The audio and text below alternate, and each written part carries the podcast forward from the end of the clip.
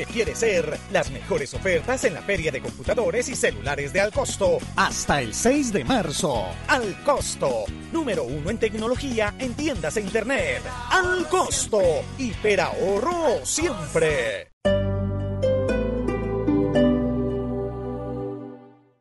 Todos los sábados a la una de la tarde en Blue Radio lo ubicamos en la noticia. Gracias por acompañarnos en el radar. Estamos analizando. El radar. Lo que usted quiere saber de lo que está pasando. Descubra con Ricardo Ospina y un amplio equipo de periodistas el origen de las noticias. Los más importantes de la semana aquí en Blue Radio y Blue Radio. El radar. Todos los sábados a la una de la tarde en Blue Radio. La nueva alternativa. Déjate llevar por este gran viaje ancestral de nuestros antepasados que llega a Plaza Central hasta el 17 de marzo, la exhibición que te sorprenderá con la historia de nuestra evolución.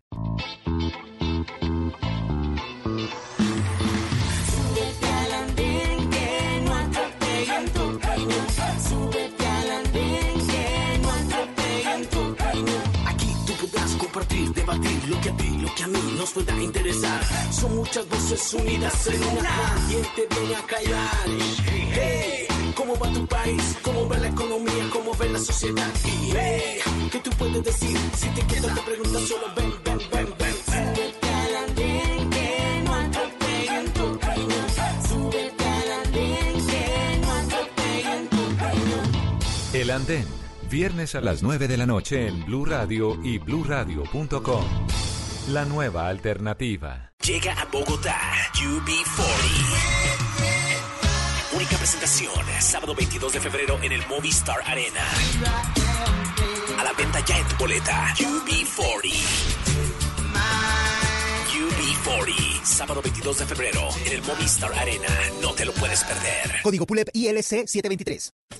Este sábado en Travesía Blue les estaremos recomendando el seminario de Kyokushin en la ciudad de Cali para los amantes de las artes marciales. Hablaremos con una sobrecargo o azafata que lleva más de 20 años de experiencia en la industria aeronáutica y ella nos va a contar cómo están capacitadas para evacuar un avión en 90 segundos. Nuestra ex reina nacional Catalina Acosta nos cuenta por qué se enamoró de Boyacá y sus paisajes. Todo esto y mucho más este sábado después de las 3 de la tarde. Travesía Blue por Blue Radio, porque los viajes y el turismo también hacen parte de la nueva alternativa. Travesía Blue por Blue Radio y bluradio.com.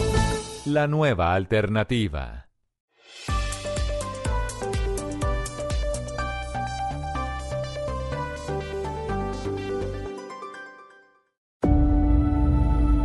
Conectando al mundo y a todo un país. Oscar Montes, Ana Cristina Restrepo, Hugo Mario Palomar, Diana Mejía, Gonzalo Lázari, Valeria Santos, Rodrigo Pombo y Camila Zuluaga lo acompañan desde este momento en Mañanas Blue. Cuando Colombia está al aire. Son las 10 de la mañana, 33 minutos. El último día del mes de enero. Este mes de enero que ha sido eterno, señor Hugo Mario. ¿Usted no le parece que el mes de enero ha sido eterno? O sea, ¿cuántos No. sucesos a nivel internacional han pasado? No, ¿Sabe que se me pasa rápido este primer mes del año a mí No puede particularmente? ser, eh. Sí, Gonzalo, pero, pero usted tiene razón en el sentido de que sí han pasado muchas cosas. Pues imagínese usted la alerta mundial por el caso del coronavirus y el juicio de Donald Trump, eh, lo del Brexit en, en- en- en el Reino Unido. eh, ¿Qué más? O sea, ha pasado de todo. Pues este eh, la muerte de Kobe Bryant, 2020. la gira de Guaidó por eh, el mundo entero, eh, el derribo del avión iraní o el, el- avión ucraniano por parte de las fuerzas iraníes, el asesinato de La Soleimani. captura de Aida Merlano. Pues, o sea, todo en un mes y el mes se está acabando el día de hoy, señor Oscar Montes. ¿Usted no ha sentido que el mes ha sido eh, larguísimo? Pues la verdad, Gonzalo, como ya acá estamos en precarnavales en Barranquilla, entonces uno siente que el mes ha sido corto, que, enero ha sido muy corto porque ya llegó el carnaval. Pero tiene razón, una cantidad de acontecimientos nacionales e internacionales, particularmente la captura de Aida Merlano, podría ser un tsunami político. De esa dimensión es lo que está en juego con la suerte de la ex senadora del Departamento del Atlántico. Pues entre, tanto acontecimiento noticioso que nos ha dejado este mes de enero, es viernes, es el último día eh, eh, del mes, del primer mes del año 2020. Y como todos los viernes tenemos música para aminalar un poco esa cantidad de noticias que nos llegan a diario. Y aquí le presento lo nuevo de tres superartistas, el señor Hugo Mario, Ana Cristina, Valeria. Ellos son Carlos Rivera, Becky G y Pedro Capó. Sigo recordando la noche entera en la que yo te vi bailando, lo que sentí cuando tú estabas cerquita y esa boquita fue mi boquita. Dijiste, con otro beso tuyo me enamoraré. Y yo no dije nada, solo te besé, tú tan bonita. Y esa boquita fue mi boquita. Tenerte cerca de mí,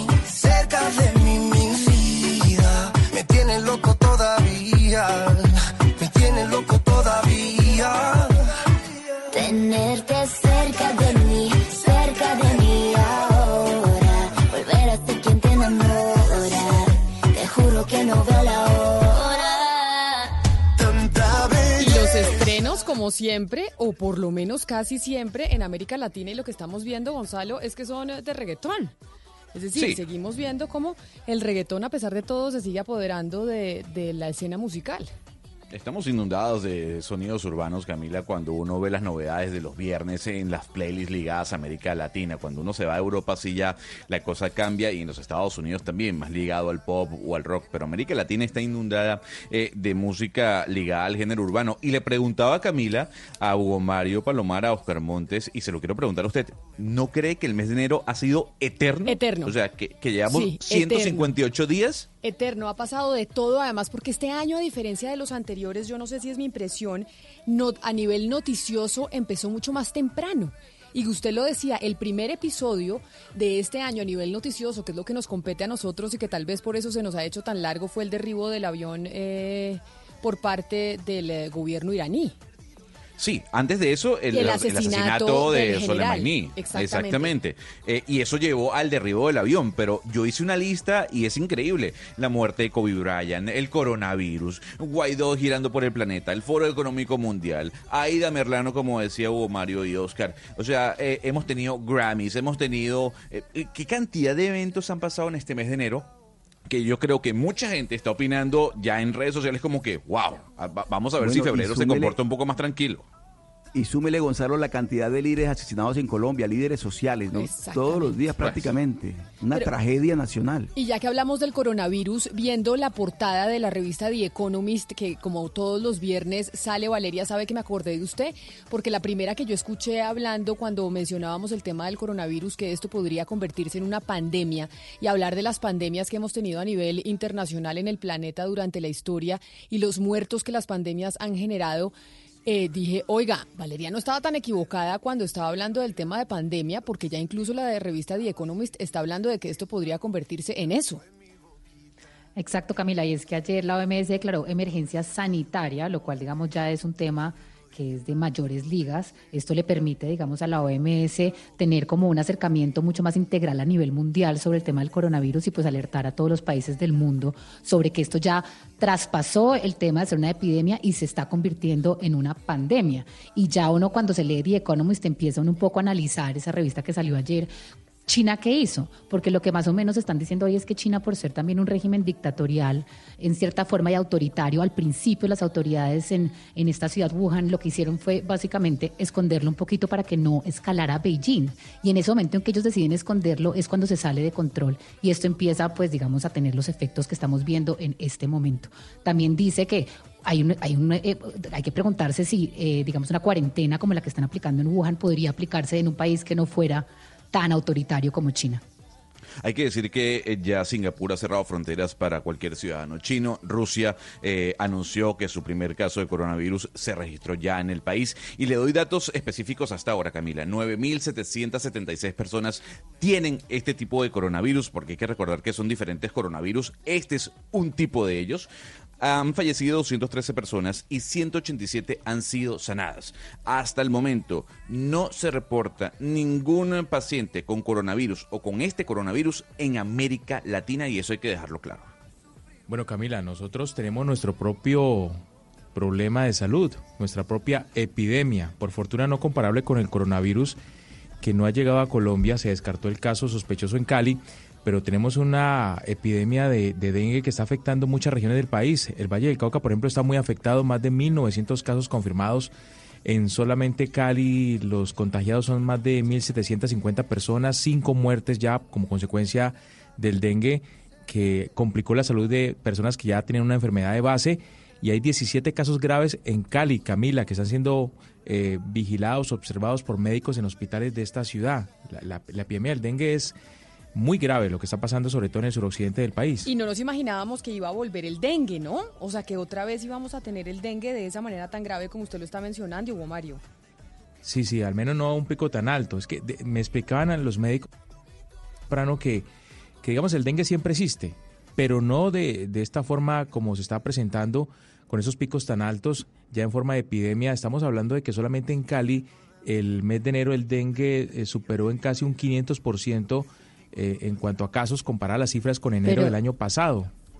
Pero mire, Camila, retomando un poco lo que decía Gonzalo al principio del programa, es que también hay muchas noticias alrededor del tema de salud y estamos sin ministro en propiedad. Estamos hablando del tema y el escándalo de dolor del, de coronavirus, el dengue, estamos hablando de los niños que se murieron por el tema del tramadol, estamos hablando de que hay muchas noticias alrededor de esta cartera y todavía no tenemos ministro en propiedad. Sí, es, es uno de los pendientes que tiene el presidente Iván Duque. ¿Cuándo va a nombrar al nuevo ministro de Salud? Porque en serio, sobre todo con el tema del coronavirus, lo que usted dice del Dololet, pues sería eh, tiempo de que tuviéramos a alguien encargado realmente, oficialmente de esa cartera. 10 de la mañana, 41 minutos. Tenemos noticia porque como es 31 de diciembre, de diciembre de enero, Gonzalo, 31 de enero, pues a este, este día siempre sale la cifra de desempleo y a esta hora la tiene Marcela Peña desde el DANE. Marcela, ¿las noticias son positivas o qué dice el DANE sobre la cifra del desempleo?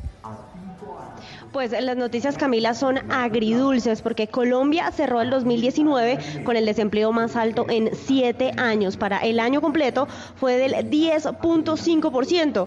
Y esto ocurrió a pesar de que en el mes de diciembre, el mes sol no, Marcela, la no desocupación se me, no, en casi dos años, aún así no fue suficiente.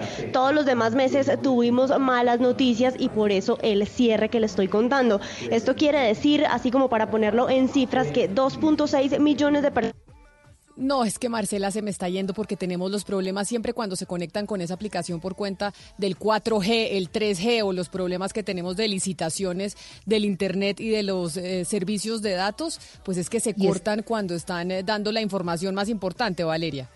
Y es que este problema del desempleo va a seguir aumentando porque Colombia tiene que crecer a un ritmo superior al 4% para arreglar este tema del desempleo. Y como hemos visto en los últimos pronósticos eh, de diferentes entidades, no solamente del BVA, sino del Fondo Monetario Internacional, Colombia está lejos de crecer por arriba de 4%. Y ya estamos viendo que esa reforma tributaria pues no está teniendo los los, pues, las oportunidades que querían en temas de empleo. A ver si tenemos eh, mejor suerte con Marcela y la comunicación y la conexión con ella en el DANE. A ver, Marcela, porque no hemos escuchado todavía qué ha dicho el DANE sobre la cifra de desempleo del mes de enero. Pues espero que aquí me escuche mejor, Camila. Colombia cerró el año pasado con el desempleo más alto en siete años, 10.5%. Es un balance agridulce porque esto ocurrió a pesar de que en el mes de diciembre tuvimos buenas noticias porque esa fue la primera vez en casi dos años en que el número de desocupados se redujo. Colombia cerró, eh, para ponerlo en cifras concretas, con 2.6 millones de personas que buscan ocupación, pero no la encuentran. Sectores como la construcción ya comenzaron a recuperarse y a demandar un mayor número de empleados y el comercio también sacó la cara y fue una de las pocas ramas de actividad que contrataron a más personas. Sin embargo, el año pasado fue muy difícil para los empleados del sector agrícola, de la industria y también para los empleados del sector transporte, Camila. Estamos hablando de la tasa de desempleo, repito, para el año completo más alta desde 2012. Y eso, Marcela, pero acá, como usted dice, es agridulce, porque si bien es cierto, el año pasado, el 2019, fue el año del desempleo más alto, con 10.5% en los últimos siete años, acá me hacen caer en cuenta que diciembre, si repuntó en términos de personas ocupadas, acuérdese que en diciembre tuvimos paro. Entonces quiere decir que a pesar de los paros, las cifras de desempleo para el mes de diciembre empezaron a recuperarse un poco. Así es, Camila, y se recuperaron especialmente, y aunque ustedes no lo crean, sectores como el comercio, los restaurantes, los sitios abiertos al público, contrataron un mayor número de personas en el mes de diciembre. Lo que pasa es que como el resto del dimos noticias malas, pues el acumulado naturalmente es alemán. Usted no sabe cómo empiezo yo a sufrir, Marcela, porque usted se empieza a cortar, entonces uno dice, ay, se va a caer, se va a caer, se va a caer. Entonces, 10.5% la tasa de desempleo para el 2019. Y a Valeria, si bien es cierto, ya le, ya le lo dejo, le doy la palabra a Oscar, si bien es cierto que es preocupante lo de las cifras del desempleo, sí ha sido el gobierno del presidente Duque reiterativo en mencionar que se han tomado medidas para, para reducir el desempleo, para reactivar la economía y que esas las vamos a ver más adelante. Y puede ser que, esta buena noticia de diciembre sea eso, sea que ya se empieza a reactivar la economía. La noticia de diciembre es porque diciembre pues obviamente tiene un crecimiento en el comercio por ser diciembre y las personas salen más y consumen más. Pero mientras el sector financiero vaya a seguir impulsando la economía como lo hizo el año pasado, pues los empleos no van a ser suficientes porque el sector financiero, a diferencia de otros sectores, pues no emplea a tantas personas. Entonces lo que tiene que hacer el gobierno es diversificar la economía e impulsar otros sectores como el del agro, por ejemplo, que es muy importante para la economía del país, para generar más empleo. Eso es, un, es temas de fondo. Es cierto que, diciembre no es el mes más, el mejor el mejor mes para medir el, tema del desempleo por la temporada de sembrina, porque mucha gente se engancha temporalmente para cubrir la, demanda de, personas que están interesadas en comprar y demás, sobre todo la parte del comercio. Pero, pero yo celebro de verdad que de todas maneras el gobierno esté mostrando allí unos, unos, unos deseos de que las cosas cambien en materia de desempleo. Lo otro que hay que decir, Camila, es que ya se siente muy con mucha fuerza el tema de los venezolanos. O sea, ya inclusive eh, funcionarios del gobierno que antes no lo estaban reconociendo, ahora están diciendo que efectivamente el tema del empleo está impactado directamente por la, gran cantidad de, de hermanos venezolanos que están llegando a Colombia. Ahora, yo le pregunto algo, ¿el gobierno colombiano, más allá de culparle o echarle la culpa a los venezolanos, está haciendo grandes obras de infraestructura que generen empleo? Porque una de las, de las grandes fuentes de empleo que dentro de un país son las grandes obras que genera el gobierno. Eh, Camila, yo no sé, yo tengo, tengo ya casi un año que no voy a Bogotá, pero yo cuando fui la última vez no vi ningún, ninguna gran obra, por lo menos en la capital. Bueno, pero, entonces no, pero entonces no ha escuchado usted que acá ya se están anunciando dos grandes obras de las más grandes que se van a hacer en la historia de Bogotá, el metro y el Regiotram de Occidente. Y lo que han dicho además los analistas es que la economía se va a reactivar por cuenta además de la construcción. La construcción es uno de los sectores que va a jalonar la economía. Y si usted viene a Bogotá, por lo menos, yo no sé si sea solo impresión mía, pero sí hay construcción de vivienda privada, sí hay constru o sea, no es como que usted vaya en, eh, en, el bus viendo la ciudad y que no ve construcciones por ningún lado, que es el primer eh, síntoma para una recesión. Claro, pero a ver, el gobierno, gobierno como tal, ¿tiene mega obras que generan gran cantidad de, de, puestos de trabajo o no? Pues las dos mega obras que van a arrancar estas que le digo de Bogotá y de, ah, y de Cundinamarca. Ah, bueno, entonces ahí se puede, yo creo que a partir de esa construcción, de estas dos mega obras, pues como lo es en este caso. Algo tenemos con el Internet, porque ahí se me cayó Gonzalo. Algo está pasando con las comunicaciones. Oiga, Camila, sería bueno saber, ¿sabe qué? ¿Cómo es el tema de la informalidad? Porque es que las cifras de, desempleo, claro, son preocupantes, pero, pero también el tema de la informalidad sigue siendo un fenómeno que, que realmente preocupa en Colombia. La cantidad de gente, y ahora que mencionaba Oscar, los venezolanos la mayoría de ellos ocupados en temas de, informalidad, en oficios informales.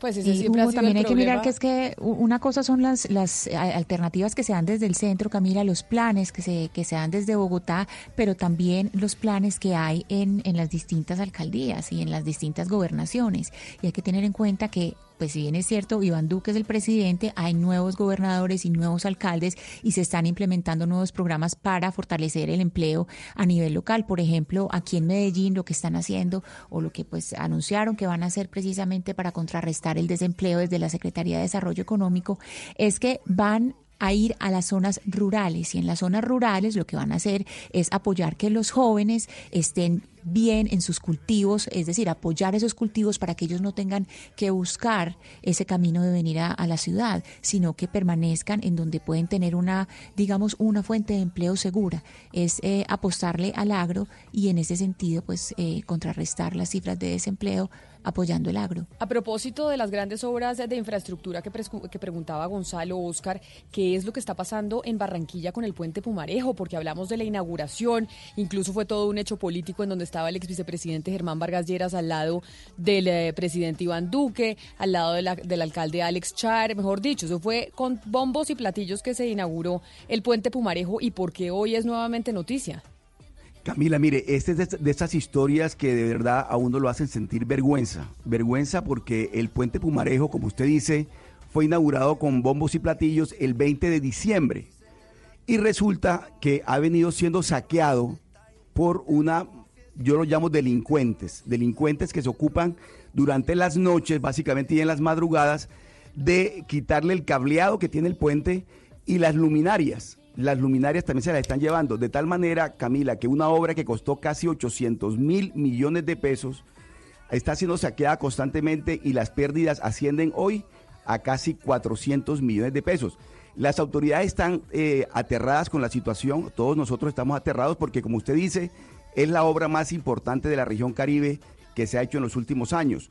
Parece que estos delincuentes operan ahí cerca en el sector de Palermo, ahí en el puente de Pumarejo, y se han, se han llevado luminarias, se han llevado cableados, hay algunos que han sido detenidos, pero es vergonzoso, Camila, repito, porque, porque no hay derecho a que esto esté ocurriendo. Muchos dirán, no, lo que pasa es que lo hacen porque es gente muy pobre. No, yo creo que no se trata de eso.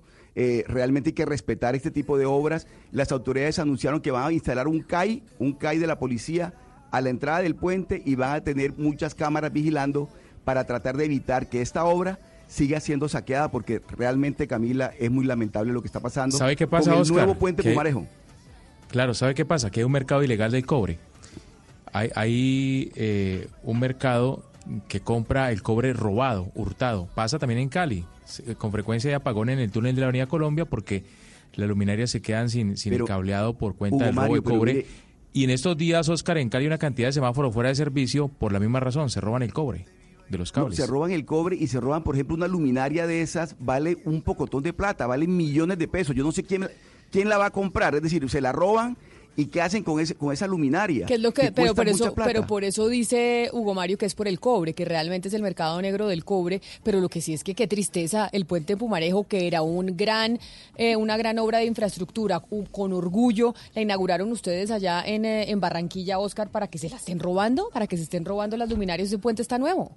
Camila, el 20 de diciembre, ayer mejor dicho, fue que, inauguraron el puente Pumarejo y se lo están saqueando. Uno escucha a muchas personas diciendo, pero entonces generen empleo en el sector, entonces eh, que haya más eh, trabajo social.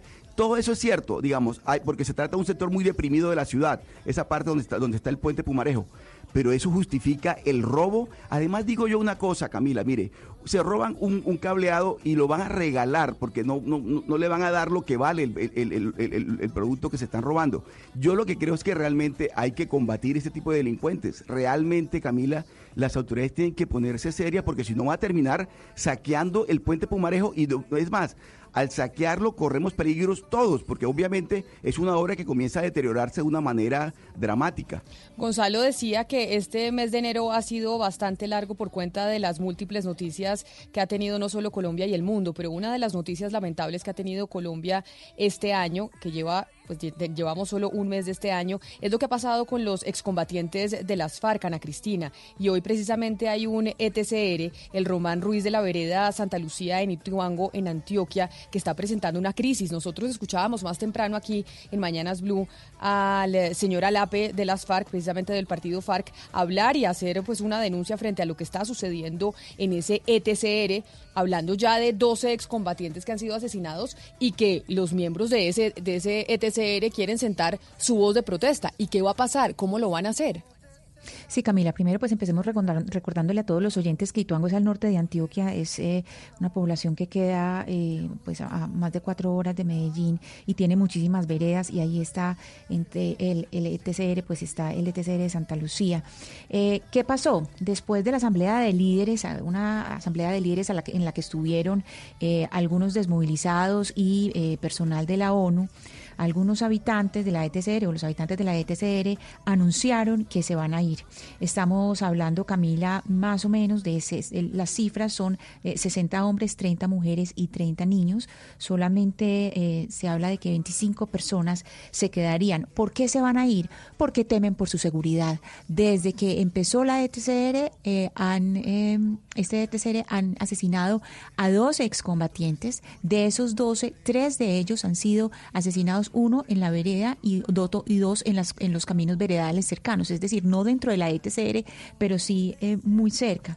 Entonces, pues eh, hay una situación eh, humanitaria seria que se anuncia, que todavía hay que aclarar que no se han ido, pero que se anuncia porque ellos dicen pues que no hay condiciones de seguridad, como no se coparon los territorios que antes eran de las FARC, pues no hay, no hay condiciones de seguridad. Pastora Lape, que vive en Bogotá, pero que va, estuvo de visita en ese ETCR, habló más temprano, pero queríamos hablar con un integrante de las FARC que viviera en el ETCR, que estuviera ahí presente y nos pudiera contar específicamente qué es lo que está pasando en esa zona del país con aquellos eh, centros en donde están los excombatientes. Por esa razón estamos en comunicación a esta hora con Gustavo López, quien es mejor conocido como Agustín, que está en ese ETCR. Agustín, bienvenido. Gracias por estar con nosotros hoy en Mañanas Blue. Eh, buenos días a ustedes. Eh, estoy bien acá. Señor Agustín, explíquenos cuál es la situación y qué es lo que se viene viviendo en ese ETCR, la razón por la cual ustedes han venido haciendo las denuncias y han anunciado, como dice Ana Cristina, que se van a trasladar. Eh, la situación específicamente es inseguridad física y económica. Entonces, hemos venido el tiempo de que llevamos más de dos años ahí de estar en el espacio. Eh, no se ha podido hacer a tierras altas para, para la producción y para el empleo y todo eso, entonces es difícil mantenerse ahí, la, la inseguridad, eh, la confrontación que ha habido entre actores al margen de la ley y todo eso, y eso ha puesto en riesgo a la comunidad de incorporación. Señor López, ustedes ya anunciaron que se van a ir. ¿Ustedes eh, cuándo piensan hacer eh, efectiva esa salida? ¿Cuándo salen? ¿Y van a salir todos juntos o piensan eh, salir separados, separarse todos eh, en el momento de viajar? Después de una, asamblea que se hizo con la comunidad reincorporación y familiares, y, se tomó la determinación de salir organizados. se hizo una ruta para gestionar unos predios en otra parte y, salir eh, por ahí más o menos máximo dos meses para la búsqueda del predio y hacer todos los trámites legales que se deben de hacer para salir, pero de manera organizada. Señor López, eh, ustedes parte de la razón por la que también están eh, saliendo del espacio territorial es por la falta de tierra para poder tener sus proyectos productivos o solamente es por el tema de seguridad? Es que principalmente seguridad. Si la tierra se consigue, después la inseguridad persiste y también es complejo adelantar proyectos productivos eh, rentables por esa situación. Y lo principal es la tierra, pero eh, muchas, muchos pobladores de muchas partes del país y en particular Ipango han salido así que así tengan tierra, entonces también se, se ajuntan las dos dificultades. Señor López, eh, cuéntenos un poco sobre cuál ha sido el papel del ejército. En las últimas semanas eh, se ha hablado eh, de que algunos habitantes cercanos dicen que el papel del ejército a veces amedrenta un poco o asusta un poco a las personas que se van a acercar a la ETCR o, ese fue un, poco el papel de ellos antes de la asamblea. ¿Es eso así? Eh, ¿Qué le digo? No, pues, ha estado, la fuerza pública ha tenido su despliegue, igual el control que hacen, y pues, pues antes lo preocupa uno que sucedan casos de asesinato, porque es que hay mucho mucho control militar, fuerza pública, entonces eso es lo que pues, se, se ha denunciado en comunicado eso que a pesar de eso pues se siguen habiendo asesinatos, siguen habiendo zozobra en las comunidades por todo lo que pasa. Entonces, eh, eh, pero en sí no, pues la, la población dice que, pues es lo que se ha pedido, presencia para ver si eso, si eso termina, esa situación de violencia. Señor López, pero quizá la, pregunta que se hacen muchos es cuando usted dice hay inseguridad tanto física como económica, ¿la inseguridad física proviene de quién? ¿Quiénes son aquellas personas que están interesadas o qué grupos están interesados en agredir físicamente a quienes están dentro de esos ETCRs? Estamos hablando de disidencias de las FARC, estamos hablando de grupos eh, paramilitares. ¿Quiénes son los que ponen en riesgo la integridad física de ustedes en este momento en el ETCR en el norte de Antioquia? Eh, señora periodista, ahí sí no le podía pues decir directamente que eso lo maneja inteligencia militar, directamente quién. Lo cierto es que aparecen los muertos, los asesinatos. ¿De qué parte vienen? No sabemos. Es una situación donde en sí, la población en la que en este caso nosotros que estamos en proceso de corporación es la que resulta afectada, pues uno dice que habrá un plan de exterminio con los que hemos firmado la paz, entonces no, no sabemos de, de dónde provienen, es muy difícil eso. Cuando usted dice que no saben de dónde provienen, pero que igual tienen un riesgo en eh, su seguridad física y económica, esta situación que se está viviendo en el norte de Antioquia, en ese ETCR, ¿qué significa para el proceso de paz? ¿Puede poner en riesgo esta situación que ustedes están viviendo, el proceso de paz? Claro, pues es muy difícil, porque es que no solamente acá, lo conocemos ya más de 180, 170 eh, que precisamente hacen parte del proceso y, y, han sido asesinados en el país. Entonces, eso es, es un riesgo porque muchas muchas personas preocupadas por su seguridad, por toda su situación y eso, toman cualquier camino y eso es, natural porque ante todo hay que proteger la vida. En este caso, este grupo que vamos a salir o salen eh, de manera organizada buscando otro otro espacio para hacia el futuro pues eh, de pronto estar mejor o al menos evitar el asesinato y eso. Sin embargo, si eso persiste en el país es muy complicado. Agustín, para que los colombianos tengan una idea, ¿qué pasó después de la firma del acuerdo de paz? Cuando ustedes llegaron ahí a este ETCR, ¿cuántos eran? ¿Cuántos excombatientes llegaron a, ese espacio y cuántos quedan hoy? Quedamos, eh, perdón, eh, llegamos más de 300, 350, más de 300. Siempre es el, reporte que hemos pasado desde que llegamos. Y, y después eh, ya fue saliendo gente hacia otros espacios, hacia donde sus familias, pues no es que se hayan retirado sino que están con sus familias. Y, y nos hemos mantenido un grupo aproximado de más de 160, 150 en áreas aledañas con su familia. Eso es lo que hacemos la recuperación en el municipio. Señor López, usted nos ha repetido en esta entrevista varias veces que esta, que es, que van a salir organizadamente. ¿Esta salida organizada va a ser hacia dónde, teniendo en cuenta que ustedes van con niños y todo? que me necesitan acá en una reunión de Consejo de Seguridad. O sea, ¿y es una reunión de Consejo de Seguridad con quién, señor López? Aló. Estoy para un consejo. Se nos fue la comunicación. Señor López. Ana Cristina, muy delicada la... Señor López, ¿nos escucha? Sí, sí. Pero por favor, si puedo dejar ya para asistir aquí a una reunión de Consejo de Seguridad. Usted tiene una última pregunta. ¿Tiene usted reunión con quién? ¿Reunión de Consejo de Seguridad con el gobierno precisamente para hablar de esta situación que usted nos está explicando y nos está narrando? Sí, señora, tenemos, me citaron a una reunión de Consejo de Seguridad con representantes de la Gobernación de Antioquia. Pues, señor López, quedaremos atentos de qué pasa en esa reunión y muy delicada la situación que se está viviendo en ese ETCR. Mil gracias por habernos eh, atendido y por haberle contado al país exactamente qué es lo que se está viviendo y cuál es la situación de seguridad que están experimentando los excombatientes en ese ETCR al norte de Antioquia. Mil gracias por haber estado con nosotros. Feliz día para usted. Bueno, muchas gracias a ustedes y, bueno, por, la, por solicitarme y estamos atentos. Feliz día. Feliz día. Ana Cristina, preocupante lo que, lo que narran y la situación de este ETCR. ¿Situaciones similares se, viven, se han experimentado en otros ETCRs del país?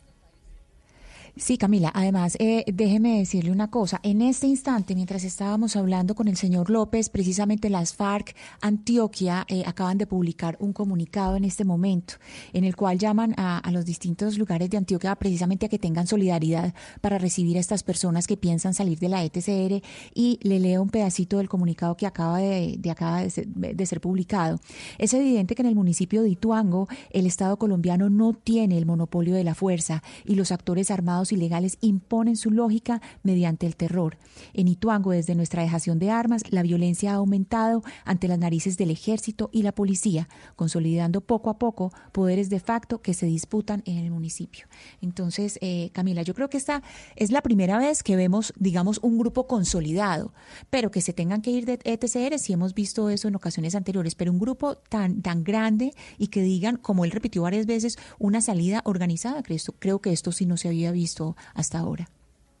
No, y además 182 personas, ex líderes de las FARC, ex integrantes de las FARC asesinados, es ya casi un genocidio, es decir, hay una sistematicidad y mientras tanto el gobierno dice que, que, el, que el proceso es semifallido por culpa de los excombatientes y de las personas que se reintegraron en las FARC, poniéndolos a ellos en una doble estigmatización que a mí me preocupa. Estas personas las están matando y estas personas sí están comprometidas con el proceso de paz y el gobierno debería estar trabajando por ellas lo, lo de Ituango pasa en, otros espacios territoriales, Camila. En el Cauca, en, en, otra región del país está pasando lo mismo. Eh, no, no quedan ni siquiera la mitad de los combatientes, excombatientes que llegaron allí a estos espacios. Se cansaron muchos de esperar proyectos productivos y otras promesas de, y, acuerdos de, durante la, la, firma de, de los, del acuerdo en La Habana y terminaron yéndose a, Hugo Mario, pero esta es la primera salida, esta es la primera salida masiva.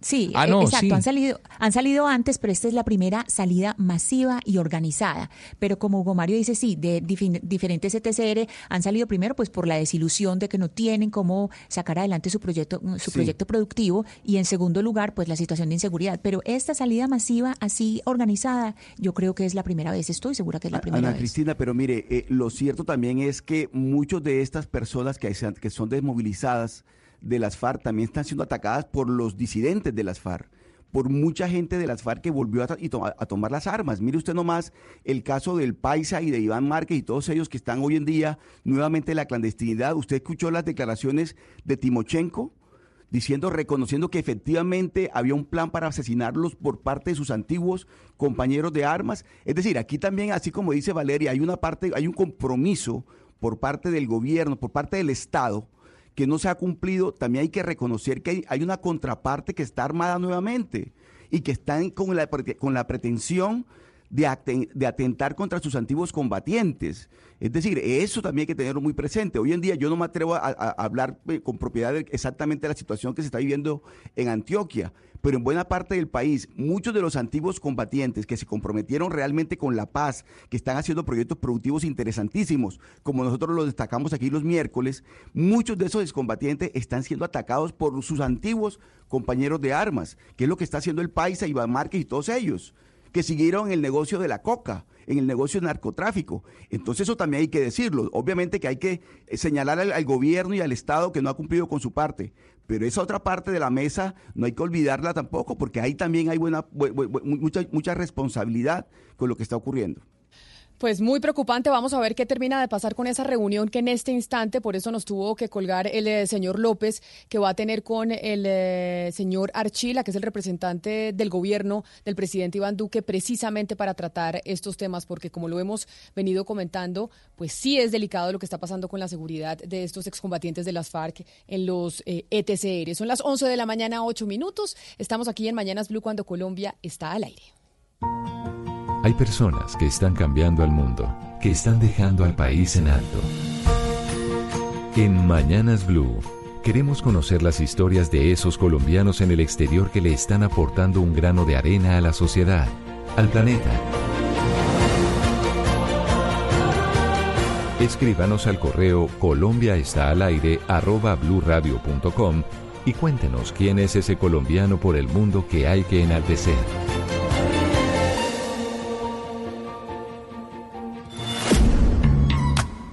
Entre rincones, historias y personajes, explorando a todo un país. Mañanas Blue. Colombia está al aire.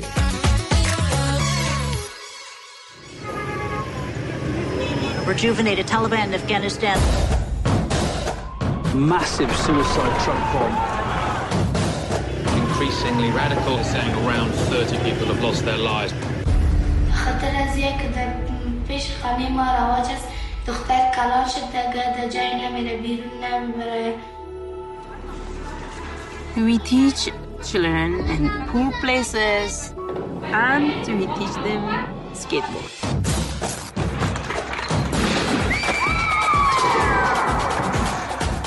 It's safe here for girls to learn.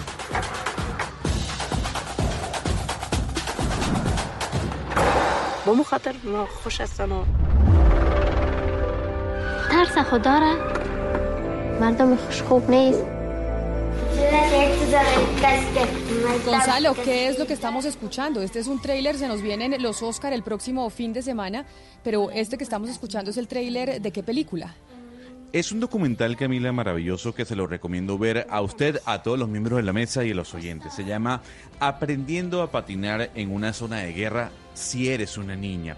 Y es un documental de 40 minutos, Camila, que está producido por A&E Films. Usted lo puede ver a través de la plataforma de A&E o AIE, si lo traducimos al español, eh, que cuenta la historia de cómo niñas aprenden a patinar en eh, Afganistán. Eh, Carol Dissinger es la directora de este documental maravilloso que, repito, está nominado a, Mejor Documental Corto dentro del Oscar y realizó un trabajo interesante a la hora de mostrar lo que hace una ONG llamada Skateistan.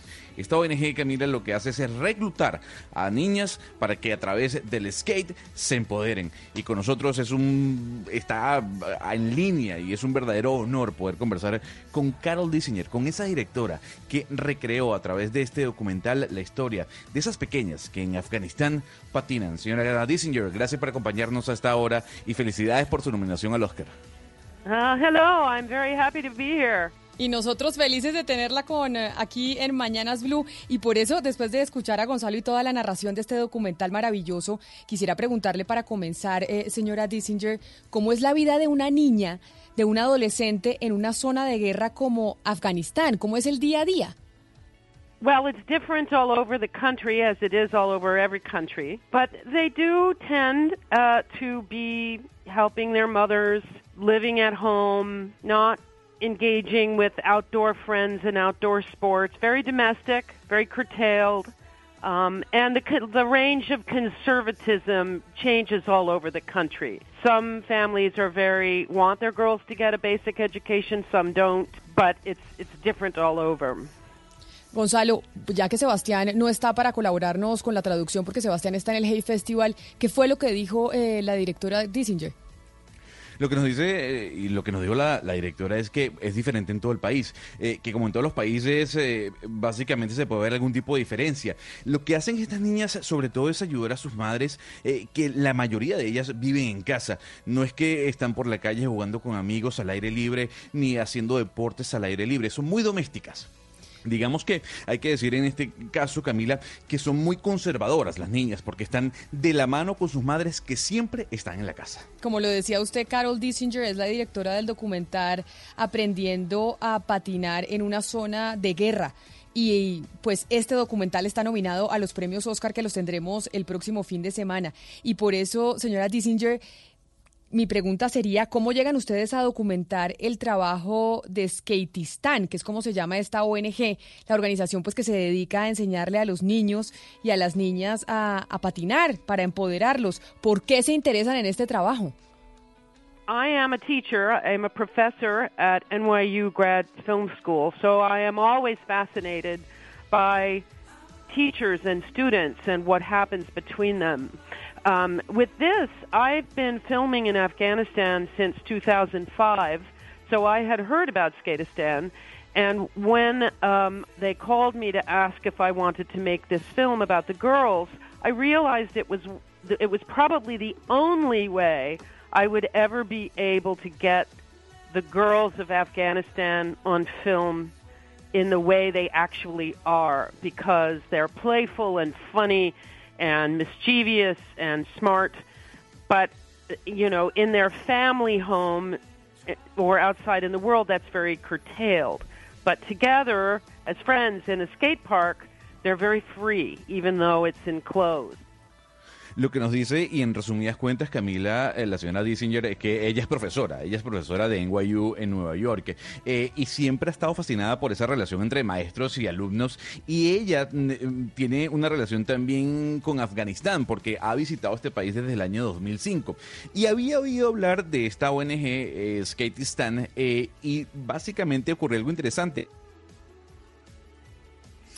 Directora Dissinger, más allá de la práctica, ¿qué descubrió? Las niñas eh, pueden aprender eh, viendo, por ejemplo, videos de hombres patinando o existe alguna ley o norma que les impida o que les eh, obstruya poder ver eh, otro tipo de, mm, pues de, de formas o, o, de videos de hombres y de otros países. No, they don't see any videos of people skating. They just have other older Afghan girls teaching them how to skate. So they're not told that there's people all over the world who are better than they are at this. They're just allowed to try their best and feel like a genius when they do the smallest ramp. I think Skatistan is a remarkable uh, organization because they work very hard to keep the students in their own culture. They take poor kids who have not had uh, entered school at a proper age, and they t- give them the first to the third grade curriculum in one year and teach them how to skateboard so they can enter Afghan schools at an appropriate age. And then they meet once a month after uh, to skateboard with their friends at the skate park. Ana Cristina, hay que decir que eh, la señora Dissinger nos dice que ella no ve ningún tipo de videos de personas patinando o haciendo skating. Ellas solo tienen a otras chicas afganas eh, mayores a ellas que les enseñan a patinar. Eh, eh, no se le dice en ningún momento que hay mm, personas, hombres o mujeres mejores que estas niñas. Simplemente se les enseña a patinar y hacer esos trucos dentro de esas rampas. Lo que hace esta organización es trabajar muy duro para mantener a los estudiantes en su propia cultura, pero no solo eso, agarran a los niños más pobres y les dan este tipo de clases. Eh, y lo que hacen también es ayudarlos y ofrecerle un currículum eh, del primer al tercer grado para que trabajen en conjunto, junto con la escuela, pero también con el patinaje. Directora Dissinger, estamos viendo un auge pues impresionante de cortometrajes y documentales gracias a plataformas como Netflix. ¿Usted considera que este es uno de los mejores momentos en la historia para los documentales o siempre ha sido así y apenas nos estamos enterando y, y lo que existe hoy en día es una moda? Well, no, I think uh, for documentarians it's good because it's a little tiny bit easier to get funding and to get viewers. Um, but I think it's a very interesting time in documentary because it's leaving, there's a lot of work that's happening that's outside of the sort of news and journalism or social justice area. And the, and the equipment has made it much easier to make beautiful shots in difficult places. Antes de su traducción, Gonzalo, permítame despedir a la directora Carol Dissinger, que es la directora de este documental que hay que verse. Yo no lo he visto, pero después de escucharla, señora Dissinger, sin duda alguna lo voy a ver, sobre todo por cuenta de la nominación al Oscar en este 2020 y por el trabajo que usted nos narra, que sin duda alguna pues se escucha maravilloso. Mil gracias por haber estado hoy aquí con nosotros. Feliz resto de día allá en Nueva York. Okay, thank you. I appreciate the wishes. I'm very grateful to both academies for recognizing Skatistan and these girls and the work we did. And thank you so much for your interest. I really appreciate it. Muchas gracias. ¿Qué dijo Gonzalo al final eh, la directora Dissinger?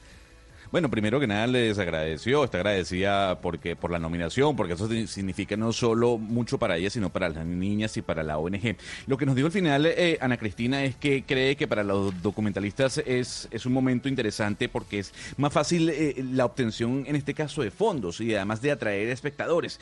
Es un momento muy cool si lo trasladamos a una traducción muy literal, eh, porque se están haciendo ejercicios eh, documentales a través de historias que no se han contado, pero muchas fuera de la noticia o fuera del periodismo per se. Están más ligados ahora a la justicia social, a ese tipo de áreas que antes no, no se documentaban y que ahora, gracias a estas plataformas, están eh, invirtiendo mucho más en cuanto a dinero se refiere. Pues tenemos que empezar a vernos ya, a mí me falta todavía varias, voy a ver si logro en una semana verme la mayoría de películas y documentales que están nominados a estos premios Oscar 2020 y este, sin duda alguna, como hemos mencionado, Gonzalo, hay que vérselo. Colombia está al aire.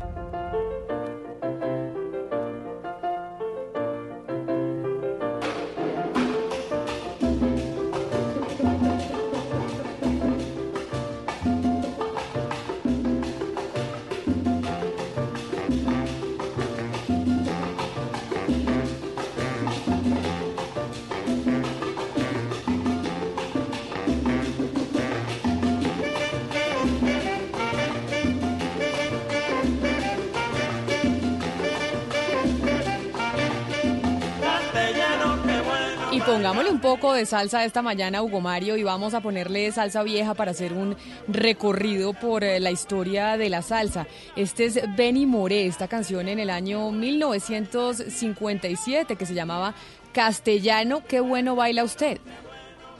Salsa cubana. Salsa cubana, exactamente, salsa cubana. Que salsa de la buena, realmente. Que dicen los cubanos que realmente la salsa es de ellos, ¿no? Hay un debate enorme frente a de dónde es la salsa. Sí, sí, los boricuas o los puertorriqueños se disputan también, digamos, eh, ese privilegio, pero yo estoy con los cubanos, yo creo que ahí nació la verdadera salsa, surge del son, de otros ritmos, de la guaracha, del guaguancó, bueno, en fin, y luego obviamente se vuelve mundial en Nueva York, pero realmente yo creo que nació en Cuba. Creo yo, es mi opinión, aunque hay opiniones diversas sobre eso. Pues qué bueno escuchar salsa, pero además qué bueno escuchar salsa hoy viernes, que además vamos a estar en el Hey Festival hablando precisamente de la historia de la salsa de un libro que se acaba de publicar o se publicó el, eh, en el 2019 a finales del año pasado y es una reedición, es una reedición de un libro que se ha publicado a mediados de los años 90 que yo le he venido recomendando, ¿no, Hugo Mario? Le he venido recomendando a usted que está en Cali, en el Valle del Cauca, La Casa de la Salsa en Colombia, que se lo lea, que es Los Rostros de la Salsa de Leonardo Padura.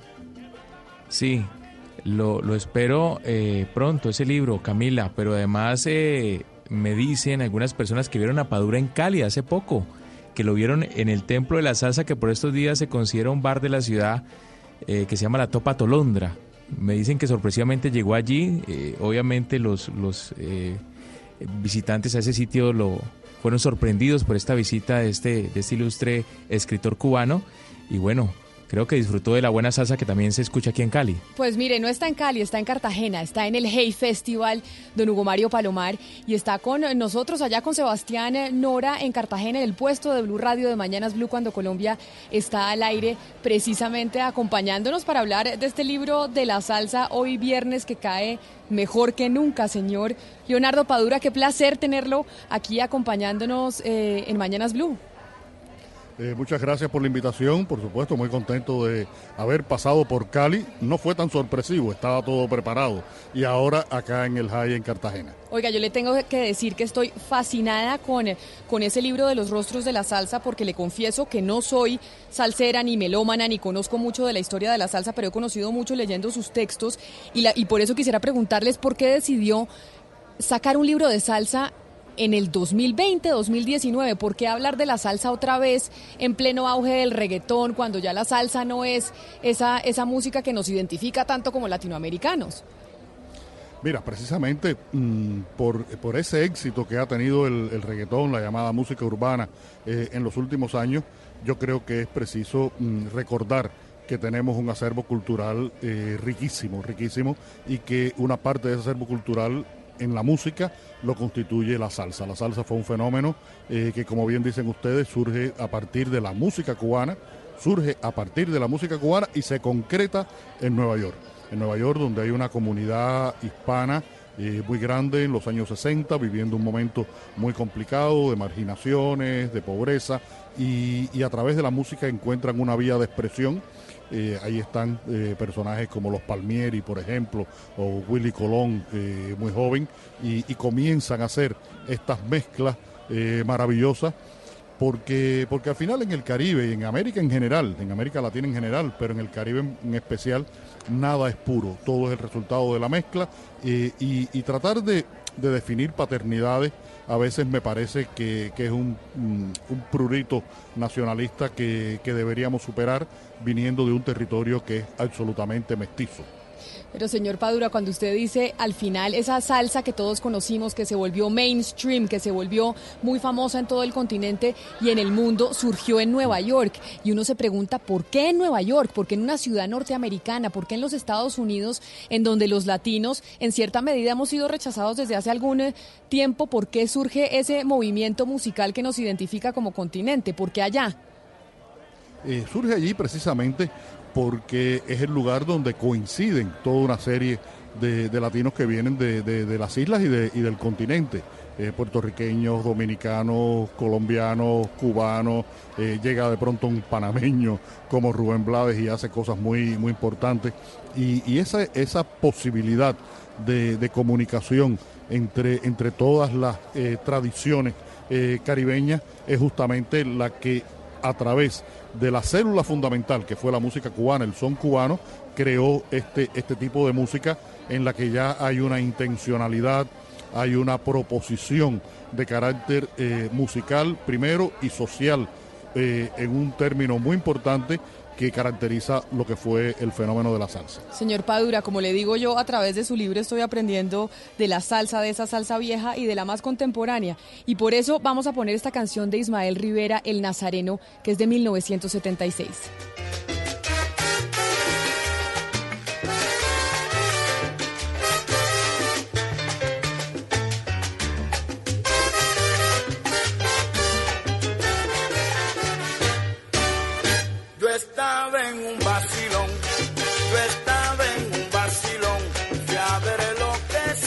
Usted acaba de mencionar una palabra y es lo político y lo social.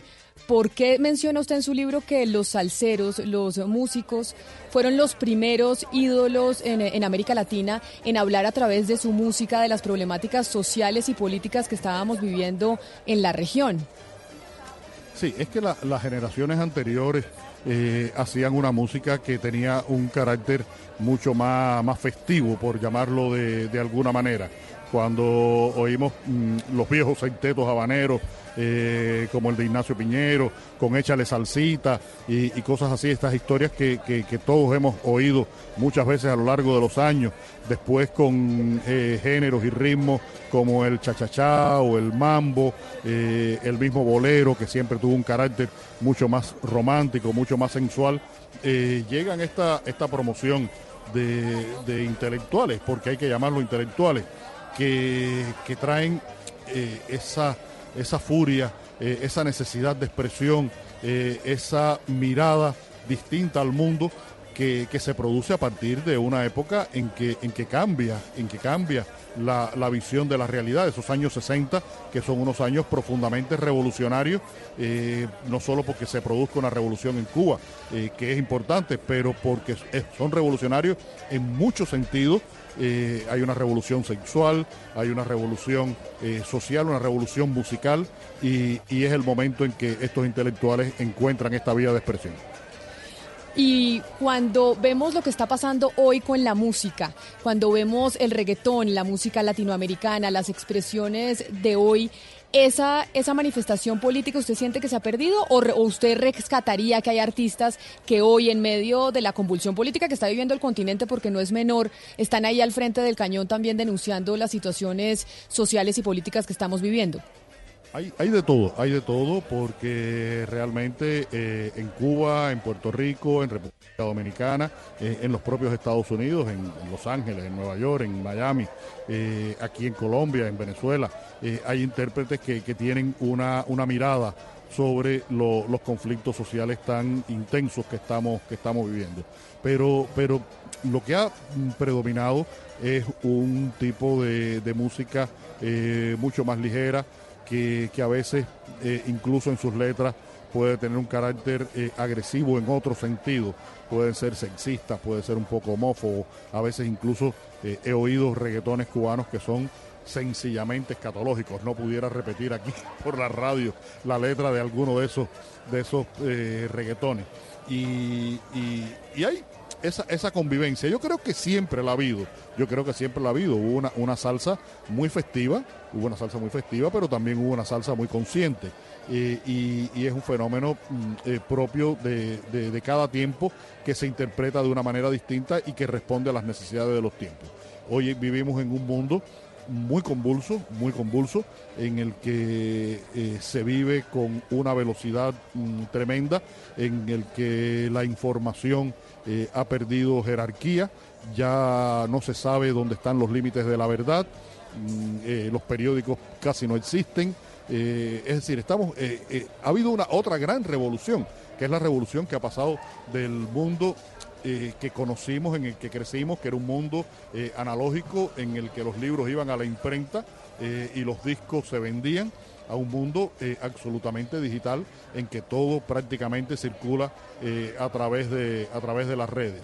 Y, eso hace que, los paradigmas hayan cambiado y que las necesidades expresivas y las maneras de entender la vida de, las nuevas generaciones también sean diferentes. Estamos viviendo en un mundo que, va a cambiar mucho en, los próximos años. Ahora mismo yo estoy leyendo eh, por segunda vez un libro que, me tiene absolutamente eh, capturado, pero a la vez eh, muy preocupado, que son las 21 lecciones para el siglo XXI del filósofo e historiador israelí Noah Yuval Harari, donde dice cosas del mundo que se nos acerca el mundo del 2030, del 2050 que, realmente mm, dan un poco de temor.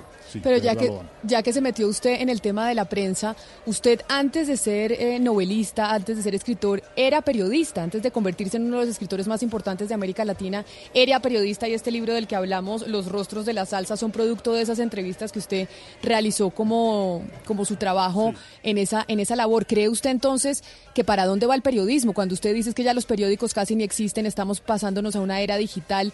¿Cree entonces que el periodismo va eh, camino a disolverse? Mira, no, no tanto como disolverse, pero tiene una situación muy complicada. Yo creo que eh, la, prensa a nivel universal, los directores de periódicos, los grandes grupos informativos, no, no previeron que, se iba a desarrollar con tanta velocidad esta transformación de que, de que en las redes sociales se dirime prácticamente todo lo que se dice en, en el mundo.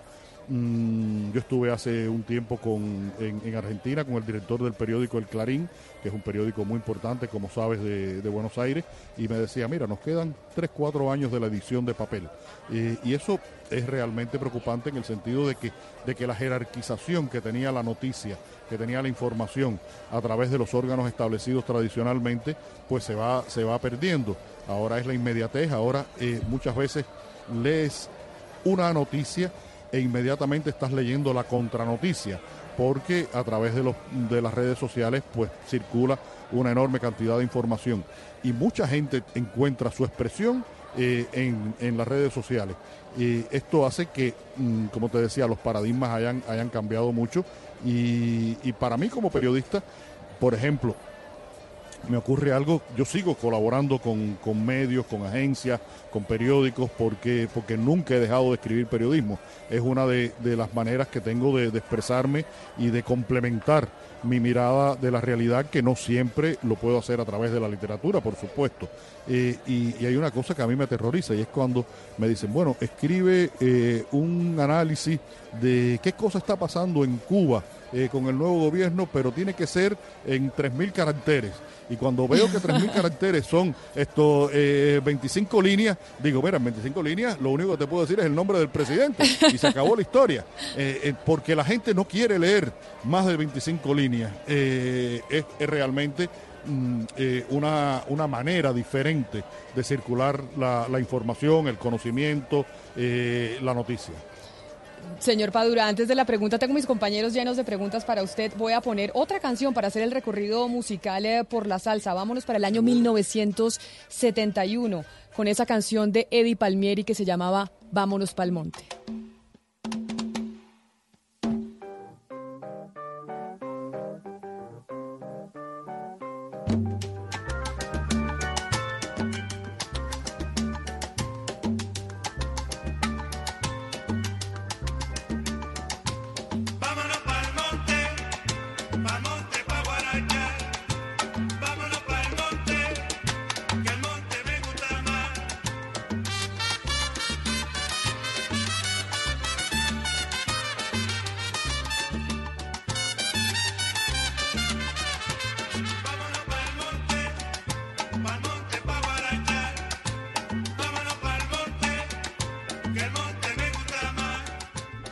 Y desde Cali, que allá es esa, esa capital de la salsa colombiana, Hugo Mario, ahí le paso al, al maestro Padura para que, para que le pregunte lo que quiera.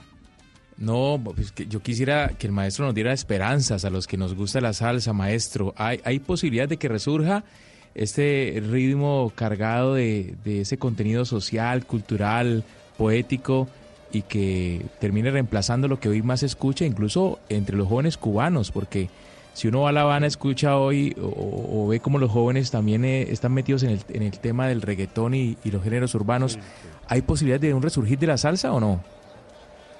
Eh, Hugo, yo creo que, nada que fue eh, puede resucitarse en, la, en las mismas condiciones en que, en que surgió. Todo responde a, a una época, a un momento histórico, a unas condiciones socioculturales específicas. Mm, eh, lo que hay que esperar, yo creo que para bien sería una, una evolución de, la música que, caracteriza a una región del mundo mm, tan eh, especial, de tanta mezcla como es el mundo del Caribe, eh, un Caribe que por cierto es más grande que la geografía que, que, vemos en los mapas, porque es un Caribe que llega desde Nueva York, con esas comunidades latinas de que hablábamos, hasta una ciudad del interior de Colombia y hacia el Pacífico, que es Cali. Pero yo pienso que mm, hay eh, toda una serie de músicos que están haciendo fusión, que están haciendo una música alternativa en la que, en la que dicen cosas eh, y, no solo eh, en, Cuba, también pasa en Puerto Rico, pasa en República Dominicana, lo hay de este tipo de músicos en Nueva York. No conozco tanto, no puedo asegurarlo, eh, pero supongo que aquí en Colombia eh, ocurra lo mismo. Son músicos que, se nutren de todas estas eh, posibilidades que han tenido a, a, su alcance durante, durante años y están haciendo la creación que corresponde a su momento, que corresponde a su sensibilidad, que corresponde a su formación. Yo creo que cada generación debe encontrar sus vías de expresión. Pero, señor Padura, mire, usted dice que en eh, Colombia se hizo la mejor salsa en el Valle eh, del Cauca, en Cali, en una época de gran violencia por el, eh, por el narcotráfico, que en Cuba se hizo una gran salsa en la época de la mayor crisis económica del, del periodo especial, que, y relaciona como la producción musical con el contexto político que vivía el continente en ese momento. El contexto político que estamos viviendo hoy en América Latina cuál es la música que está produciendo y por qué. Si usted mira el reggaetón, si usted mira la música que están produciendo los latinoamericanos, ¿qué relación hace con, eh, la realidad política en la que estamos? Yo creo que también esta es una realidad política de mucho desencanto eh, y, de que la cultura del espectáculo, como la llamó Mario Vargas Llosa, eh, trata de imponerse nuestras maneras de, expresión eh, en distintos mm, eh, territorios eh, se han complicado porque los mecanismos tradicionales que existían, por ejemplo, el, el mercado del disco, el mercado del disco prácticamente no existe. El mercado del libro eh, en un país como Colombia, afortunadamente es un mercado que, funciona, pero hay otros países en que, se ha deteriorado muchísimo. Mira, mm, para que tengas una idea de, lo que significa esta comunidad latina de Nueva York. En Nueva York hace 10 años había dos importantes librerías eh, de volúmenes en lengua española.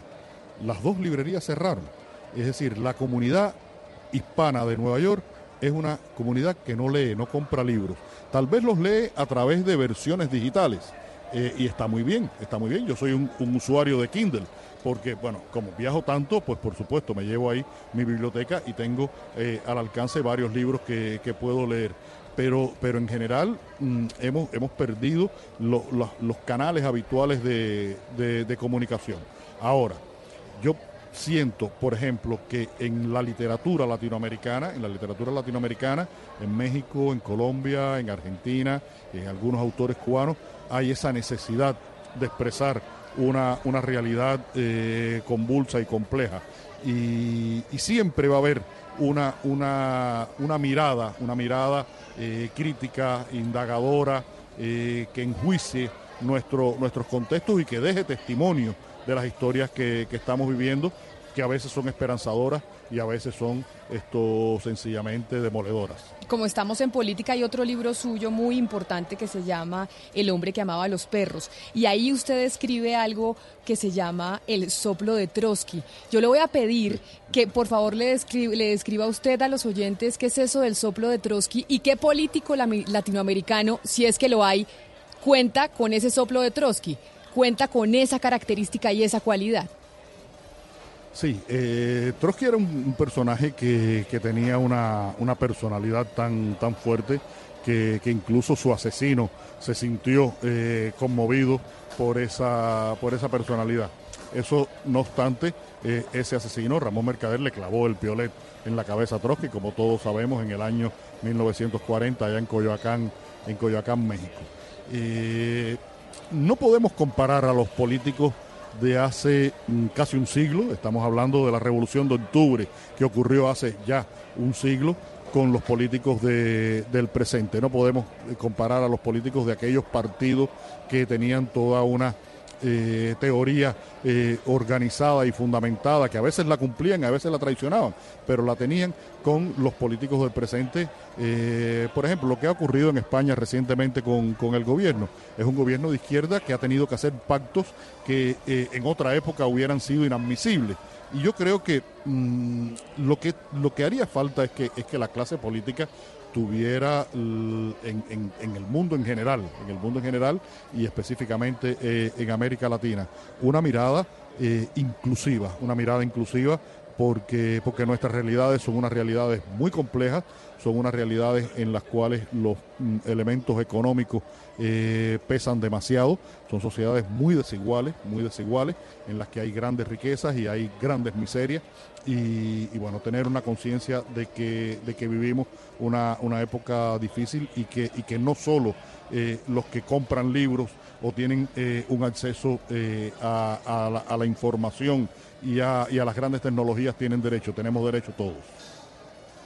Maestro, maestro, hay dentro de este fenómeno tecnológico eh, que es eh, lo de Netflix y digamos que su serie Cuatro Estaciones en La Habana, para los que no sepan Camila, pues es la adaptación de cuatro novelas del maestro eh, policiales en Netflix y que fue todo un éxito.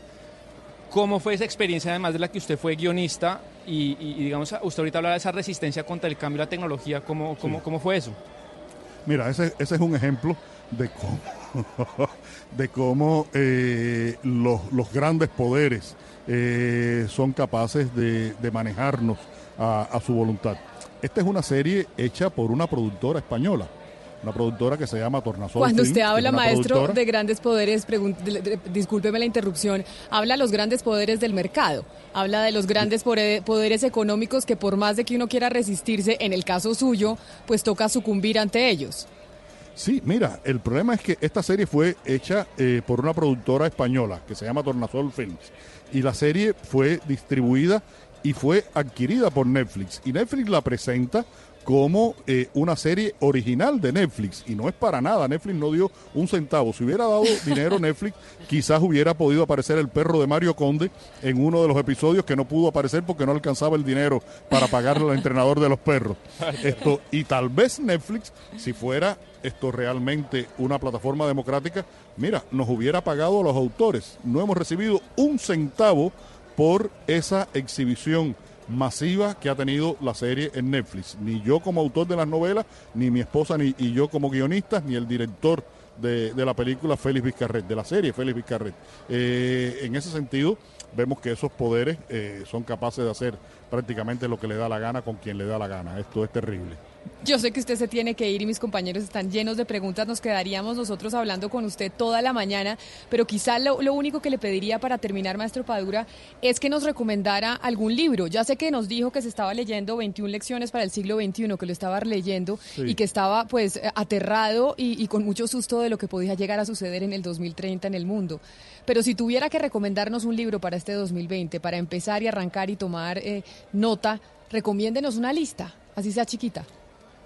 Sí, mira, eh, es, muy difícil siempre hacer este tipo de selecciones porque, bueno, uno va leyendo, mm, sobre todo en el caso, en, en, mi caso como escritor, en estos momentos que estoy escribiendo una novela, pues no leo eh, literatura de manera arbitraria, leo a los autores con los cuales me comunico, los lectores con los cuales tengo una, una relación eh, y, me ayudan a encontrar soluciones a mi, a mi propia literatura. A veces no son sus mejores obras, en fin, es muy, es muy complicado. Pero bueno, yo mm, recomendaría, eh, por ejemplo, hay un, un autor eh, francés que a mí me parece mm, de los más extraordinarios de los últimos años, que es Michel Houellebecq. El año pasado publicó una novela que se llama Serotonina. Eh, lo recomendaría en general a, a Houellebecq porque creo que es uno de los grandes descubrimientos que he hecho en, lo, en los últimos años. Eh, recomendaría, mm, por supuesto, leer, que salió el año pasado, eh, la novela 4321 de Paul Auster. Creo que es, eh, la novela cumbre de, ese, de, ese, escritor, de ese escritor norteamericano. Leí recientemente Tiempos Recios de, Mario Vargas Llosa, su novela más reciente, con una historia muy interesante. Mm, no, no es el gran mm, Vargas Llosa estilista, pero es un Vargas Llosa que habla de una realidad muy complicada latinoamericana, como fue la intervención eh, norteamericana en, los asuntos de, Guatemala, que, bueno, ha provocado eh, todo lo que está viviendo hasta hoy eh, Guatemala y, el resto de, Centroamérica. Creo que, que hay mucho donde escoger, se sigue escribiendo buena literatura, se siguen publicando buenos libros y hay que, hay que buscarlos, hay que encontrarlos y hay que, y hay que leer porque en definitiva yo creo que, la lectura es una manera de crecimiento del hombre. Claro que sí, maestro Leonardo Padura, mil gracias por haber estado estos minutos con, con nosotros allá en Cartagena. Qué placer haberlo tenido con nosotros. Muchas gracias, un placer para mí también siempre conversar con ustedes. Y bueno, ya saben que estoy en La Habana y que se me llaman por teléfono, otro día seguimos hablando. Ah, pero claro que sí, claro que sí, hablaremos de política, de La Habana, de Venezuela, de todo, maestro, mil gracias. Muchas gracias, muchas gracias. Buenos días a todos. Muy buenos días.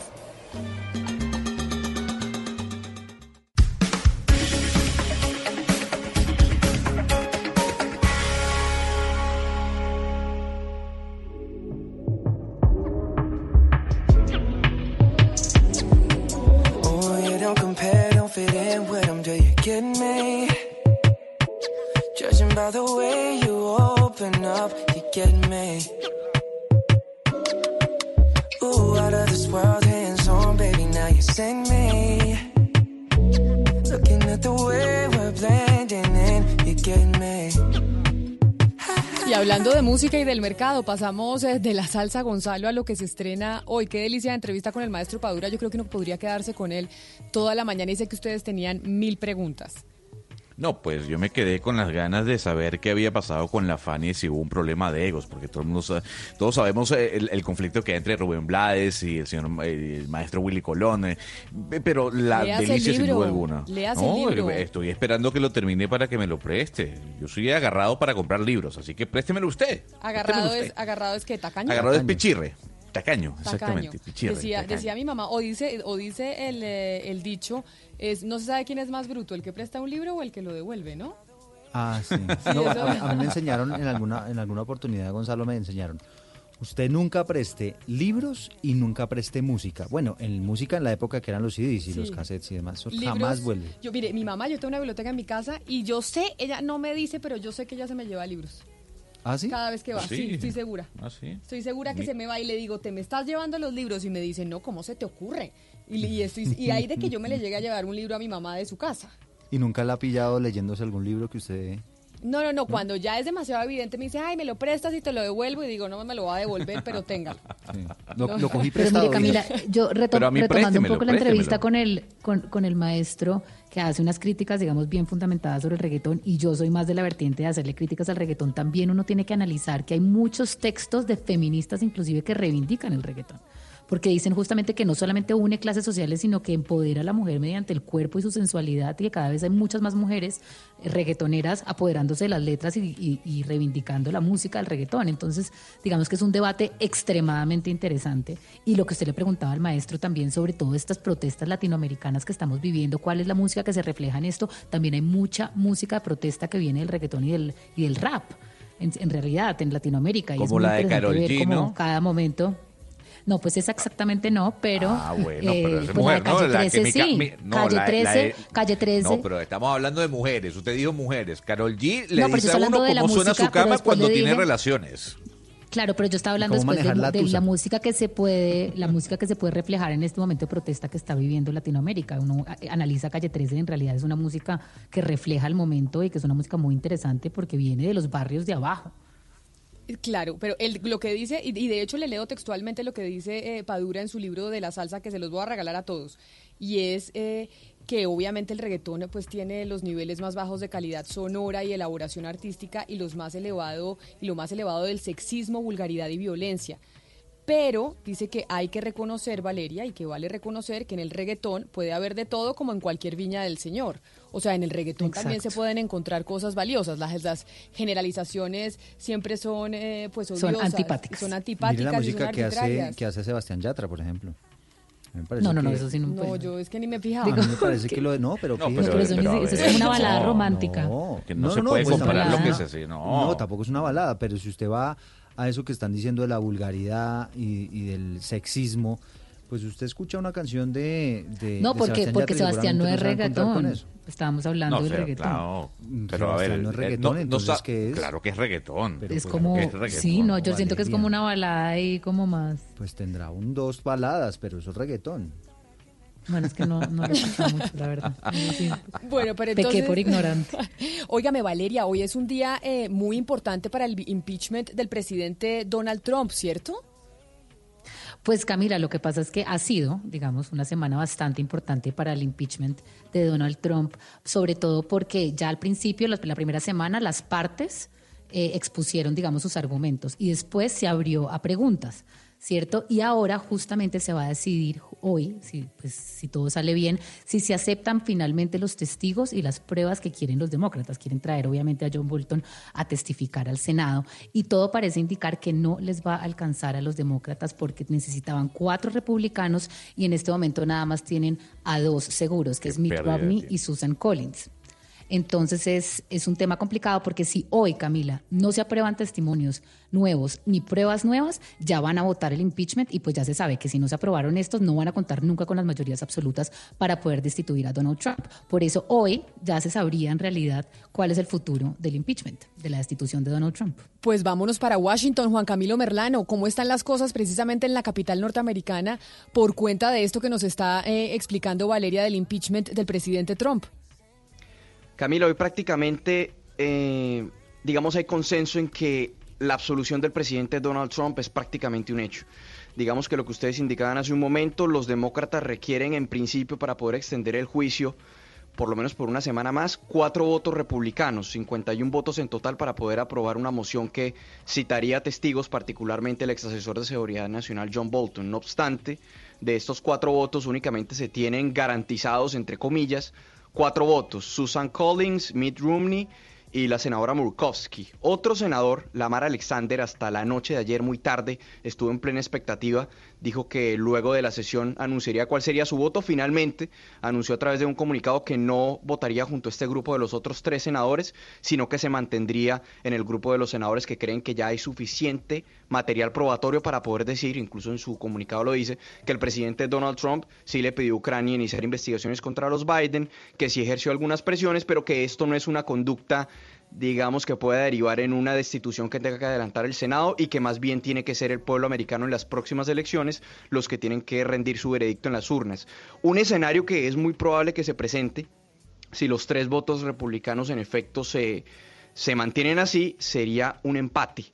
50 votos por citar testigos y 50 votos por no citar testigos en el imaginario que se presentara ese escenario de empate, digamos que de acuerdo a la Constitución, recordemos que Mike Pence, quien es el vicepresidente de los Estados Unidos, constitucionalmente es el presidente del Senado y puede llegar a desempatar, por decirlo así. Él es el senador número 101 para cuestiones de empate. Pero como esto es un juicio político, hay una claridad de acuerdo a las reglas de procedimiento de que el vicepresidente no puede participar o digamos no puede tomar partido a través de un voto en este, en este proceso. En ese caso, quien haría las veces para desempatar sería el presidente de la Corte Suprema de Justicia, quien está presidiendo el juicio, el magistrado John Roberts. Ahora, ¿qué es lo que dicen aquí? Pues obviamente el, el, presidente de la Corte Suprema de Justicia podría tomar la determinación de sumo el voto y hay 51 votos y se inicia la citación de testigos.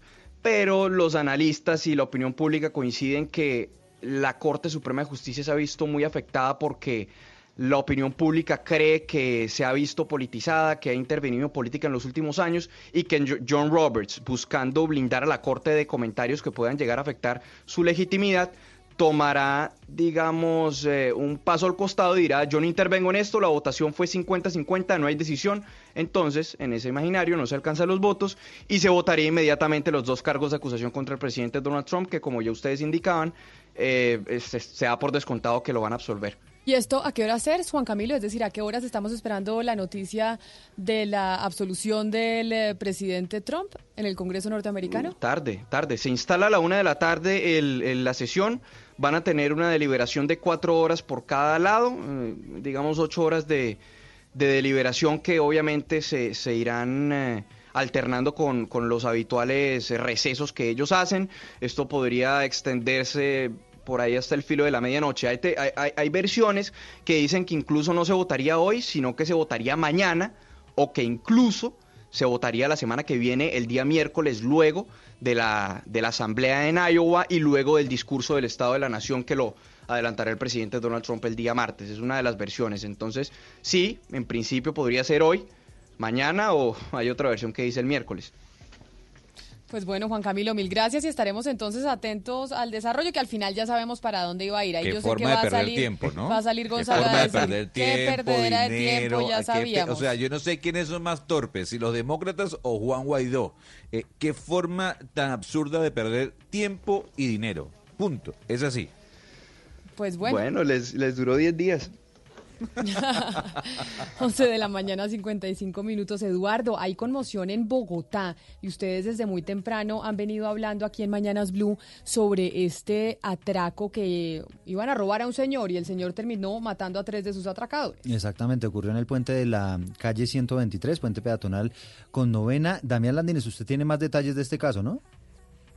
Sí, señor Eduardo y Camila, muy buenos días. Pues de hecho nos conseguimos un video de una cámara de seguridad que queda ubicada muy cerca a un establecimiento comercial de ese puente de eh, allí, la carrera novena con calle 123. El video ya lo van a poder encontrar en nuestras redes sociales y en nuestra página web bluradio.com y bueno, como tal, lo que se puede registrar fue la hora exacta, por ejemplo, que eh, sucede este evento pasada las 10 de la noche. En él se observa una persona que camina completamente sola hacia el occidente de Bogotá, es decir, está cruzando el puente y en ese momento es, eh, segundos después, aparecen detrás de él a las 10 y 12 de la noche otros tres individuos que serían los que perdieron la vida en este incidente, en este triple homicidio que se presentó en el norte de Bogotá. Por ahora no hay mayor información sobre quién es la persona que habría accionado el arma de fuego. Las autoridades están tratando de dar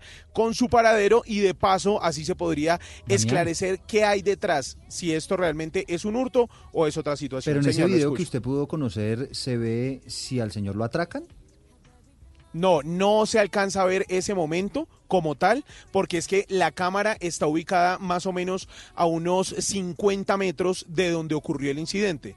Hmm. ¿Sí? Entonces, la cámara que sí cogió todo el ataque es una cámara de la Secretaría de Seguridad, es de estos domos que vemos particularmente en los postes de las calles de Bogotá.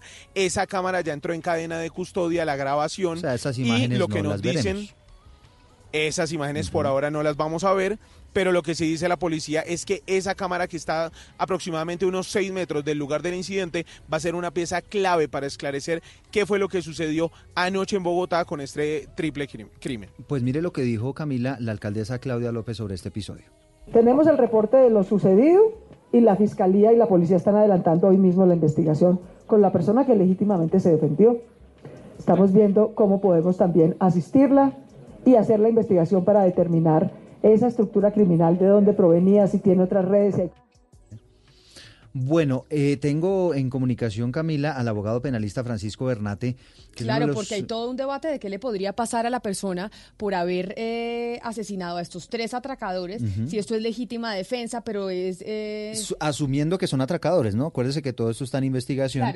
No sabemos si exactamente el episodio ocurrió, pero en el supuesto, doctor Bernate, de que eso hubiera sido así, de que hubiera sido este hombre tratando de defenderse, saca un arma de fuego, los asesina y después huye del lugar, ¿Qué puede pasar con esta persona si se entrega o si lo capturan? Bueno, lo primero, darles un saludo muy grande. Muchísimas gracias por tenerme con ustedes. Un feliz año ah, para ustedes, para toda la audiencia. Muy agradecido. Y pues eh, nuestra alcaldesa misma lo dijo, ¿no? Aquí hay una situación de legítima defensa fuera de toda discusión.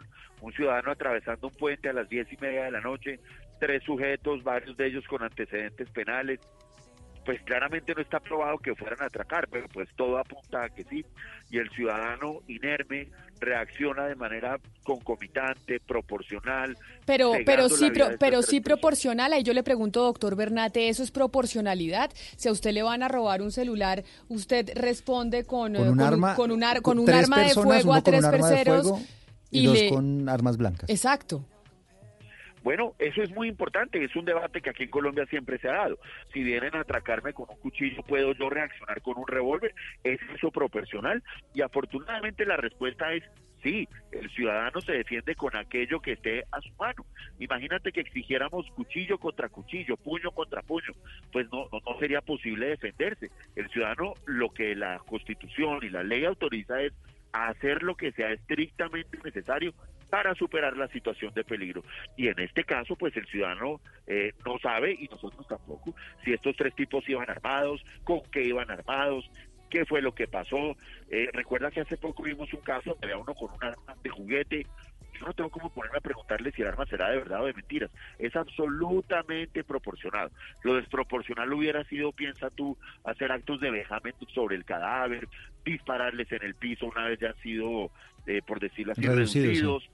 Aquí estamos completos. Este es un caso de legítima defensa. Pero si hay que contemplar, aquí falta una esquinita que de pronto puede estar el problema.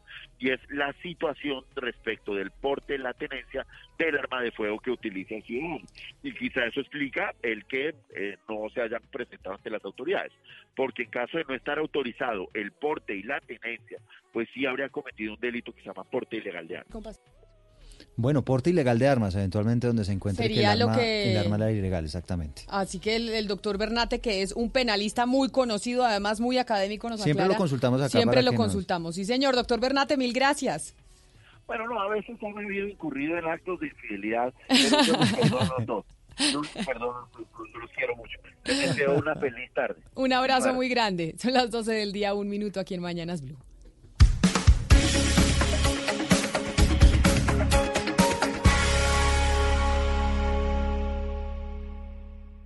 Una señal que se enlaza. Regiones conectadas a través de un dial. A través de un dial. Oscar Montes, Ana Cristina Restrepo, Hugo Mario Palomar, Diana Mejía, Gonzalo Lázari, Valeria Santos, Rodrigo Pombo y Camila Zuluaga. A partir de este momento, Mañanas Blue se escucha en todo el país. Colombia está al aire.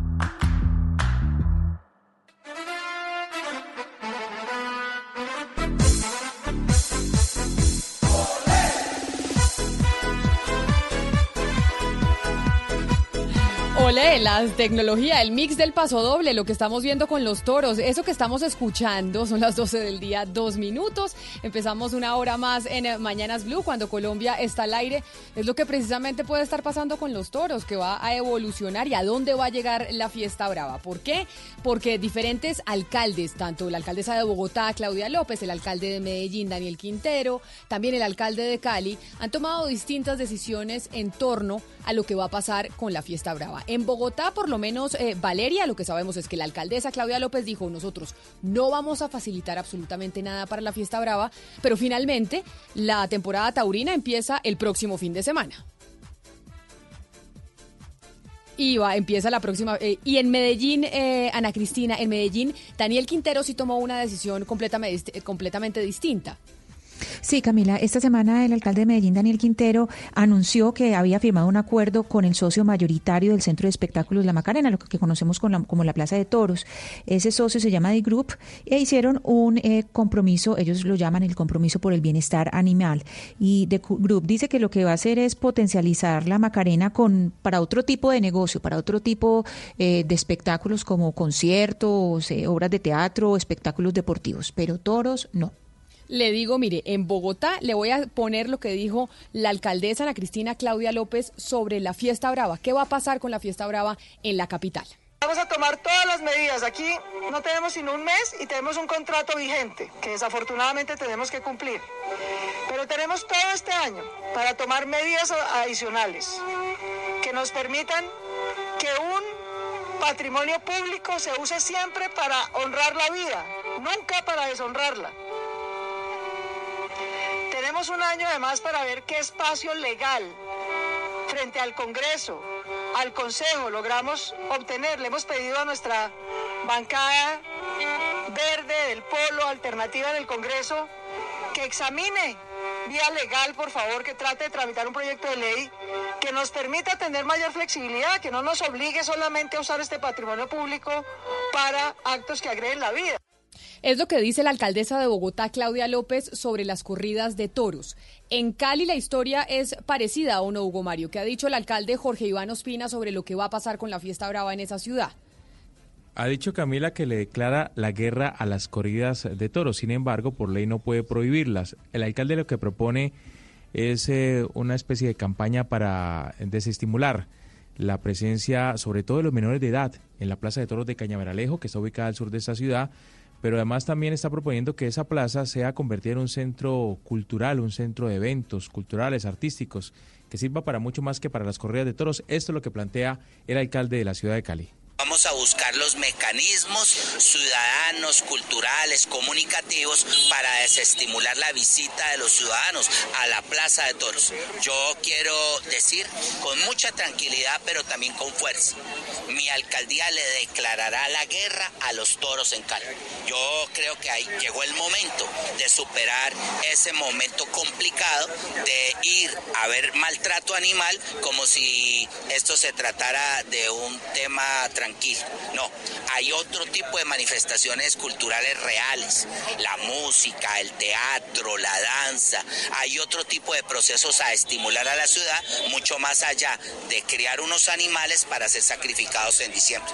Pues como podemos ver, tenemos nuevos alcaldes que están llegando a las principales ciudades del país, ciudades en donde la fiesta brava pues tiene una afición medianamente importante. Y si eso es así, si los alcaldes en cierta medida le van a declarar la guerra o le están declarando la guerra a la fiesta brava, cuál va a ser el futuro de la misma. Por eso tenemos invitados hoy aquí en, eh, en Mañanas Blue cuando Colombia está al aire. Nos acompaña Antonio Caballero, que es escritor y columnista. Antonio, bienvenido. Y esa sería la, primera pregunta. ¿Cuál es el futuro de la fiesta brava con los nuevos mandatarios que, que llegaron a las principales ciudades del país? Buenos días, Camila.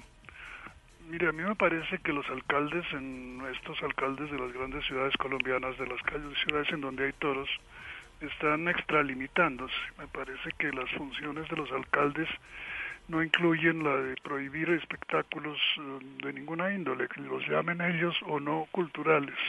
Yo creo que eso eh, ha quedado muy claro, yo creo que por, por eh, la Corte Constitucional y también por el Congreso, que a quien corresponde regular eso no es a los alcaldes, sino al Congreso. El alcalde Gustavo Petro, cuando lo tuvimos en Bogotá, eh, prohibió los toros, cerró la plaza, inventó que, era necesario reconstruirla prácticamente y así eh, mantuvo durante cuatro años sin toros la capital de Colombia. Pero creo que eso fue eh, una extralimitación de sus funciones, un abuso de poder y lo mismo creo que están haciendo ahora tanto Claudia López en Bogotá como Quintero en, Medellín o eh, en Cali. Eh, Jorge Iván Ospina. Jorge Iván Ospina. Claro, pero, pero la gran pregunta es, y también nos acompaña Diana Andrade, que es eh, abogada, pero además eh, taurina y activista en pro de los, de los toros, y es, ya sabemos las decisiones que han tomado los alcaldes. Unos dicen los vamos a permitir, otros no los vamos a permitir. Esa más allá de la discusión jurídica, con esta decisión que están tomando los alcaldes, ¿corre el riesgo la fiesta brava de desaparecer? ¿Para ustedes los taurinos creen que sí o creen que no? Camila, hola, buenas tardes. Realmente los alcaldes están extralimitando eh, sus declaraciones porque la, la Corte Constitucional bien lo ha dicho. No pueden prohibir la fiesta de los toros los alcaldes, no lo pueden hacer. Pueden tener cualquier postura a favor o en contra, pero no la pueden prohibir. ¿Qué es el caso de Bogotá? Claudia ¿Qué es el caso de Bogotá? no la está prohibiendo, dice simplemente yo de mi administración no voy a fomentar la fiesta brava. Bogotá, Cali y Medellín. El alcalde de Medellín no se puede decir de ninguna manera que él las está prohibiendo porque además pues es inconstitucional y estaría obrando en contra pues de su juramento en el momento de su posición de, de la posesión de su cargo. Se está extralimitando y eso tiene un, pues una consecuencia jurídica. En todo caso, la fiesta de los toros es legal y es una libertad que yo como ciudadana y muchos que asistimos a las corridas de toros anualmente pues tenemos. no, claro, ustedes tienen el derecho, pero la pregunta es, ¿se está eh, esfumando, se está erradicando la fiesta brava, los aficionados a la fiesta brava están desapareciendo por cuenta de estas decisiones que están tomando los alcaldes y los políticos, que para muchos es legítima, que para muchos es legítima que digan no queremos impulsar este tipo de espectáculos en nuestra ciudad. Eso ha hecho, por ejemplo, como cuando se toman medidas para que la gente deje de fumar, cuando se toman medidas políticas para que la gente haga más ejercicio, que de verdad haya menos gente que vaya a las, a las, a las corridas de toros. No, realmente no corresponde. La asistencia sigue, seguimos teniendo llenos en las temporadas taurinas de Colombia. Ahorita el próximo domingo empieza la temporada taurina de Bogotá. La boletería está muy bien, sigue habiendo llenos desde que los empresarios, los ganaderos, los toreros eh, cumplan con, los requisitos mínimos, pues la, la afición siempre va a responder en las taquillas y en la asistencia.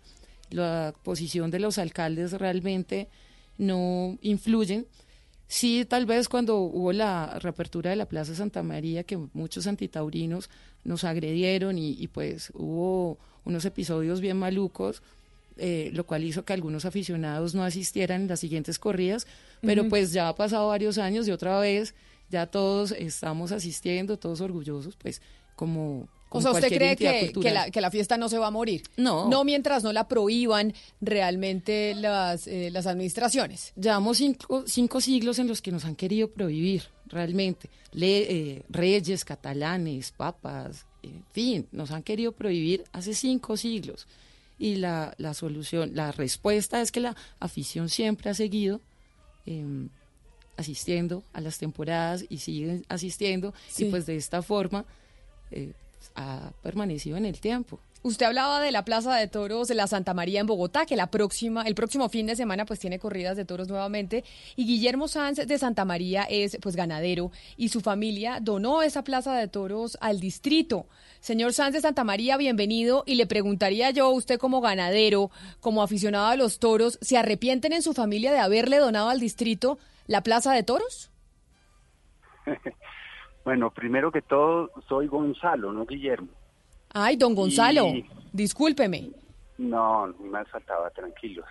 Em, pues sí, hoy en día es una tristeza ver eh, que, la Plaza de Toros, que la construyó mi bisabuelo, eh, pues está en manos de políticos y, y se trate de no usar para, para, para lo que fue construida. Por algo se llama Plaza de Toros y es una plaza de toros y, lo que quiero decir también es que en Colombia esto no es nuevo, pues la plaza ya tiene 90 años, pero antes de la plaza eh, la familia nuestra también manejó el coso, el, coso de San Diego, que era la plaza anterior, que era una plaza en, madera, pero las corridas de toros se remontan a, a, la, a la conquista, llegaron, llegaron los toros aquí como llegó la religión, como llegó el idioma español, llegaron los toros con, con la cultura española.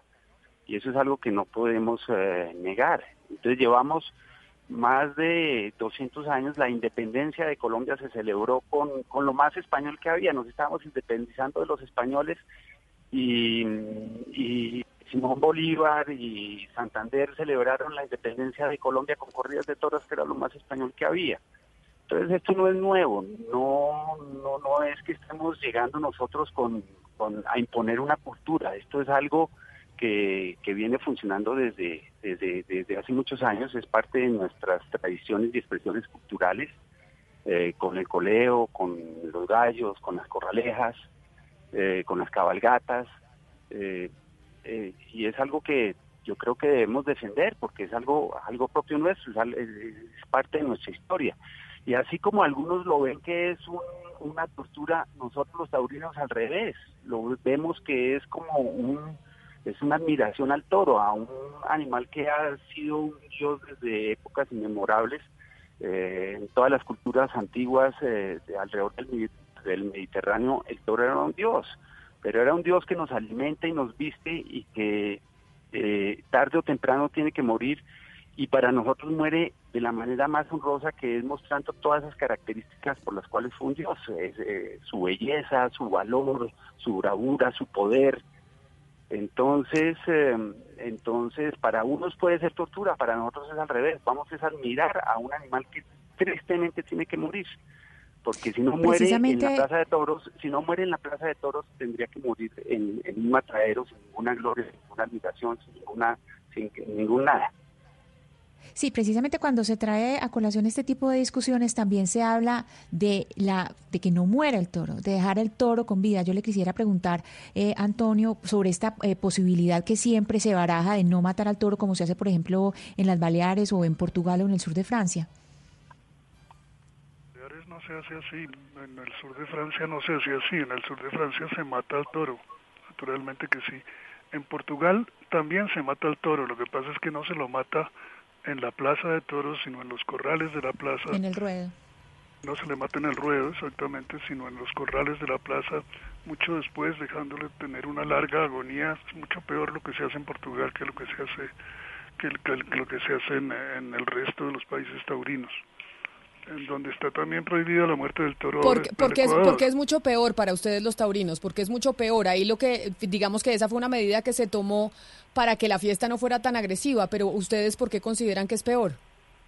Pues en primer lugar porque se mata al toro de todas maneras, no es que el toro quede vivo, el toro se lo mata, lo que pasa es que no se lo mata en público. Es decir, es una, es una manera hipócrita de, de tratar de solucionar un problema que no existía. problema que no existía puesto que la corrida de toros es, entre otras muchas cosas, un sacrificio. Es decir, el sacrificio de un toro, justamente, eh, de una víctima, una víctima eh, sacrificial, volvemos a lo mismo, es el único sacrificio que queda en Occidente, con excepción tal vez de la, de la misa católica, la misa cristiana, que es un sacrificio simbólico el, el, matar al toro es eh, una de las condiciones eh, necesarias, en mi opinión, de la, del, de la liga y de la corrida de toros. La corrida de toros va toda dirigida hacia ese final que es la muerte apoteósica del toro. Es, la, es el de, para retomar un poco lo que estaba diciendo Gonzalo Santamaría, es el momento en que el toro se convierte en Dios. Pero entonces no hay ningún margen de negociación, es decir, algunos eh, animalistas o personas que están en contra de la fiesta brava eh, dicen, por lo menos, eh, bueno, los animalistas dicen que no exista del todo, pero algunas personas que no están del todo en contra dicen, por lo menos que no lo maten porque no entienden esto, que es no matarlo en el ruedo, pero sí se mata afuera. Pero cuando uno lee sobre las Baleares y, sobre estos lugares donde la muerte no es en el ruedo, pues se da cuenta que le, que le hablan a uno también de que hay seguros para el animal, que hay, eh, digamos, eh, controles para que no eh, droguen a los animales antes de salir. Ana Cristina. Eso es cierto, eso es una de eso es una de los la mayor parte de las cosas que se dicen sobre las corridas de toros por parte de los antitaurinos son inventadas por ellos mismos. Naturalmente que a los toros no se los droga antes de salir, sería sería bastante suicida de parte de los toreros permitir eso. Torear un animal drogado es una cosa mm, infinitamente más peligrosa que torear un animal que tiene sus sus sentidos mm, perfectamente normales y naturales. Ana Cristina, quiero intervenir y aportarle, em, aportar algo más en cuanto a las corridas incruentas, que es, corresponde a la no muerte del toro, a las no banderillas. En Portugal sí es cierto que se hace, es cierto también como lo dice el escritor Caballero, que se muere, no en la plaza, pero sí dentro de la plaza, no en público, pero sí a puerta cerrada. ¿Qué pasa? La cabaña brava, los ganaderos muchas veces tienen que enviar su ganado a Francia, eh, la mayoría de las veces, porque es una forma de seleccionar su ganado. Recordemos que también la, la, tauromaquia tiene una funcionalidad y es la selección, como todo tipo de ganado, seleccionar los que son sementales y los que no. Y esto, la forma que se puede seleccionar es mediante un profesional, es decir, un torero, que mediante una serie de técnicas pues se determina si hay si el toro cumple o no con todas las características pues de, su encaste o si no cumple. Y eso es lo que pasa básicamente en Portugal. Sí no hay muerte pública pero la mayoría de sus toros también los tiene que mandar a, otras plazas en otros países para probar precisamente si su ganado pues está o no está. y, independientemente de eso independientemente de lo que pase en Portugal o en Francia lo que dicen los, los eh, animalistas, lo que argumentan los antitaurinos, es que la muerte del toro en el ruedo es una incitación a, la barbarie y a la violencia contra los animales. E, ¿Ese argumento usted cree que para esta época eh, no tiene alguna validez? A ver, los antitaurinos y el sector animalista lo que... Mm, dicen es no más sacrificios, no más pues tortura, no más muerte, no, más muerte. Pero ¿qué pasa? Desconocemos una realidad y es que si queremos esto, todos los días mueren, se sacrifican animales para el consumo. Claro, pero y el toro de Lidia no deja de ser un animal de consumo. Claro, pero los antitaurinos y muchos de los de los activistas animalistas incluso son vegetarianos, son veganos, o sea, tienen una vida y hacen y hacen crítica a la fiesta brava y también son consecuentes y dicen, "Oigan, no uso cosas de cuero, no uso cosas que vengan de producto animal", porque al final sí consideran que la fiesta brava puede ser una tortura hacia un animal. Más allá de que la fiesta brava sea o no sea una tortura para el animal, desde mi punto de vista no lo es. Habrá quienes piensen que sí, desde mi punto de vista y el de muchos aficionados no lo es, porque pues vemos otro, otra serie de cosas. Lo que apelo yo es que todos los días se sacrifican animales todo el tiempo para el consumo, pero como no está pagando nadie un boleto para asistir a ver el sacrificio, pues no pasa nada en la sociedad. Pasa es cuando pagamos un boleto para ir a una plaza de toros. Entonces es ahí cuando ya nos quieren coartar las libertades. Si realmente lo que nos preocupa, si realmente sí pasa, sí pasa porque la por alimenticia. Sí, sí, sí, pero además Hugo Mario, espectáculo, sí. Sí pasa, cuando uno ve lo que está pasando, por ejemplo, con las ballenas en Japón, hay unas denuncias enormes frente a lo que está pasando también con la aleta de tiburón. Es decir, no, es solo con, no es solo con los toros. mueren al año en Colombia, por ejemplo, en comparación a cuántas reses de lidia mueren al año, las reses de lidia no son ni, no equivalen ni al 1%, ni al 1%. ¿Qué pasa? Si queremos, si quiere, si la sociedad quiere realmente que no haya más eh, sacrificio animal, pues empecemos por el mal mayor y no por el menor, coartando una libertad porque a algunos no les gusta que nosotros vayamos a una plaza de toros a ver lo que nosotros vamos a ver, expresión artística, cultural, vamos a ver un toro, como lo decía el ganadero Gonzalo, vamos, realmente nosotros tenemos recordación de los nombres de los toros, ganadería, peso, todo. Eh, pero si lo que eh, apela a la sociedad es no maltrato, no sacrificio, pues empecemos con el mal mayor, ¿no te parece? Es, sería la lógica. Y no con el menor que equivale al menos del 1% de las reses que mueren en Colombia al año. Usted que es abogada, yo quiero preguntarle sobre ese, sobre esa argumentación de la Corte Constitucional de proteger a una minoría que le gustan los toros, porque yo entiendo que una minoría al final, pues habla de una categorización de personas que han sido aminoradas históricamente, es decir, que son una, son unas personas que son marginalizadas socialmente, y cuando uno examina la minoría, pues que les gustan los toros en Colombia son las personas más privilegiadas y de más altos recursos y que tienen mucho poder de lobby en el país. ¿A qué se refiere la Corte cuando quiere proteger a esta minoría que normalmente pues es la minoría que más acceso al poder tiene? Mira, realmente la Corte no nos estableció como una minoría, no estamos categorizados como una minoría. Lo que ha dicho en reiteradas ocasiones es que tiene, hay una tradición artística y cultural que se debe respetar precisamente por ser una tradición que mm, hay un mandato que los alcaldes y los gobernadores no pueden desconocer, pero además eh, lo que tú dices también es, es un mito. Se dice que la fiesta de los toros equivale solamente a las personas que tienen poder en el país. Y no es así. La fiesta de los toros es popular. Realmente, si tú te das cuenta, en la mayoría de los municipios, en Cundinamarca, en Boyacá, de hecho en la mayoría de las ciudades del país hay plazas de toros. Y donde más se llenan y donde más festejos siempre hay en las ferias en las ferias municipales, por lo general siempre hay corrida de toros y es la fiesta del pueblo, que nos han querido categorizar que eh, solamente pues los grandes, eh, los poderosos del país van a toros, es una real mentira en la, Santa María y en todas las plazas vamos de todo y está, como puede estar el ministro, como al lado puede estar una persona que trabaja en una plaza de mercado y eso es lo bonito, no hay distinción alguna. O sea, todos vamos con el mismo fin. A propósito de esa afirmación que está haciendo eh, Diana Andrade, yo le quiero preguntar a don Gonzalo Sáenz de Santa María, ¿cuál, ¿cuál cree usted que es la intención que hay detrás de estas medidas anunciadas por los alcaldes? Es decir, de Medellín, Bogotá, de Cali, eh, pues acabar con la fiesta brava, ¿no, Oscar? Es básicamente es lo que quieren es acabar la fiesta brava con otras medidas, con desincentivándola, es decir, generando desincentivos para que ya se acabe. Pero de pronto hay un propósito político y más que político, un propósito politiquero, es decir, darle gusto a la gran mayoría en, y, en contra de eso, afectando a la minoría. Por eso quería preguntarle a don Gonzalo Sanz de Santa María, ¿cuál es su opinión sobre las medidas que usted cree que hay detrás de esto? No, exactamente lo que decía Diana y, lo que dicen ustedes, es, eh, buscar eh, un populismo. Si uno mira a estos alcaldes, todos son de, izquierda y todos están buscando eh, llegar al poder de, una u otra forma y creen que, que entrando contra algo que está catalogado digamos, como elitista, que no lo es, porque no hay nada más popular que los toros y de hecho yo felicito a la actual, em, a la actual eh, empresa de Bogotá que está dando unos descuentos especiales para la gente. Eh, Oiga, don Gonzalo, recursos. pero, pero, pero escúcheme, pero es que me, me deja usted pensando, ¿qué tiene que ver la izquierda con el hecho de que los mandatarios locales quieren acabar con las corridas. O sea, es como si las corridas de toros quienes estuvieran a favor son los de la derecha y los que están en contra son los de eh, izquierda. eso es lo que entiendo, claro. No, no, lo que tienen que mirar ustedes es que eh, quiénes son los alcaldes que han tratado de incentivar esto. Pues todos son de izquierda coincidencialmente.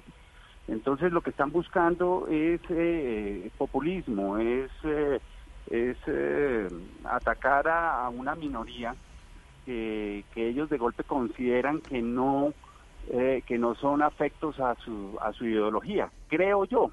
Pero pero mm, pero eh, vuelvo y digo no hay nada más popular que los toros. Los toros eh, en un momento dado se han vuelto costosos porque los toreros las figuras del toreo han vuelto, han vuelto la fiesta muy costosa en el que están cobrando mucho más dinero que nunca, están, están ganando grandes cantidades de dinero los toreros y entonces han vuelto las entradas eh, más costosas. Por eso yo felicito a la actual empresa porque está haciendo una gran labor en volver eh, accesible otra vez eh, la fiesta de los toros al, al, al, menos, al más necesitado yo sí quiero, yo sí eh, quiero preguntarle al, al señor Caballero si, si, usted está de acuerdo con que esto puede llegar a ser una persecución de la izquierda y que esto tiene un tinte político. ¿Usted qué piensa sobre estas afirmaciones? No, yo creo que sí tiene un tinte populista, evidentemente, pero es que los, los, los alcaldes que han impulsado esto, digamos, coincidencialmente han sido de la izquierda, efectivamente, pero sin duda han sido populistas como pueden ser populistas desde la derecha también. Eh, naturalmente que es por por, por mm, politiquería que se ha hecho esto en Colombia. Recuerdo particularmente el caso de Gustavo Petro. Gustavo Petro eh, no solo cuando fue alcalde prohibió los toros, sino que después de haber sido obligado por la Corte Constitucional a permitirlos y a restaurar la plaza, eh, impulsó todas esas manifestaciones agresivas en contra de los aficionados que iban a la plaza por parte de los antitaurinos. Aficionados antitaurinos que escupían, eh, tiraban piedras, eh, golpeaban a los aficionados que iban a la plaza.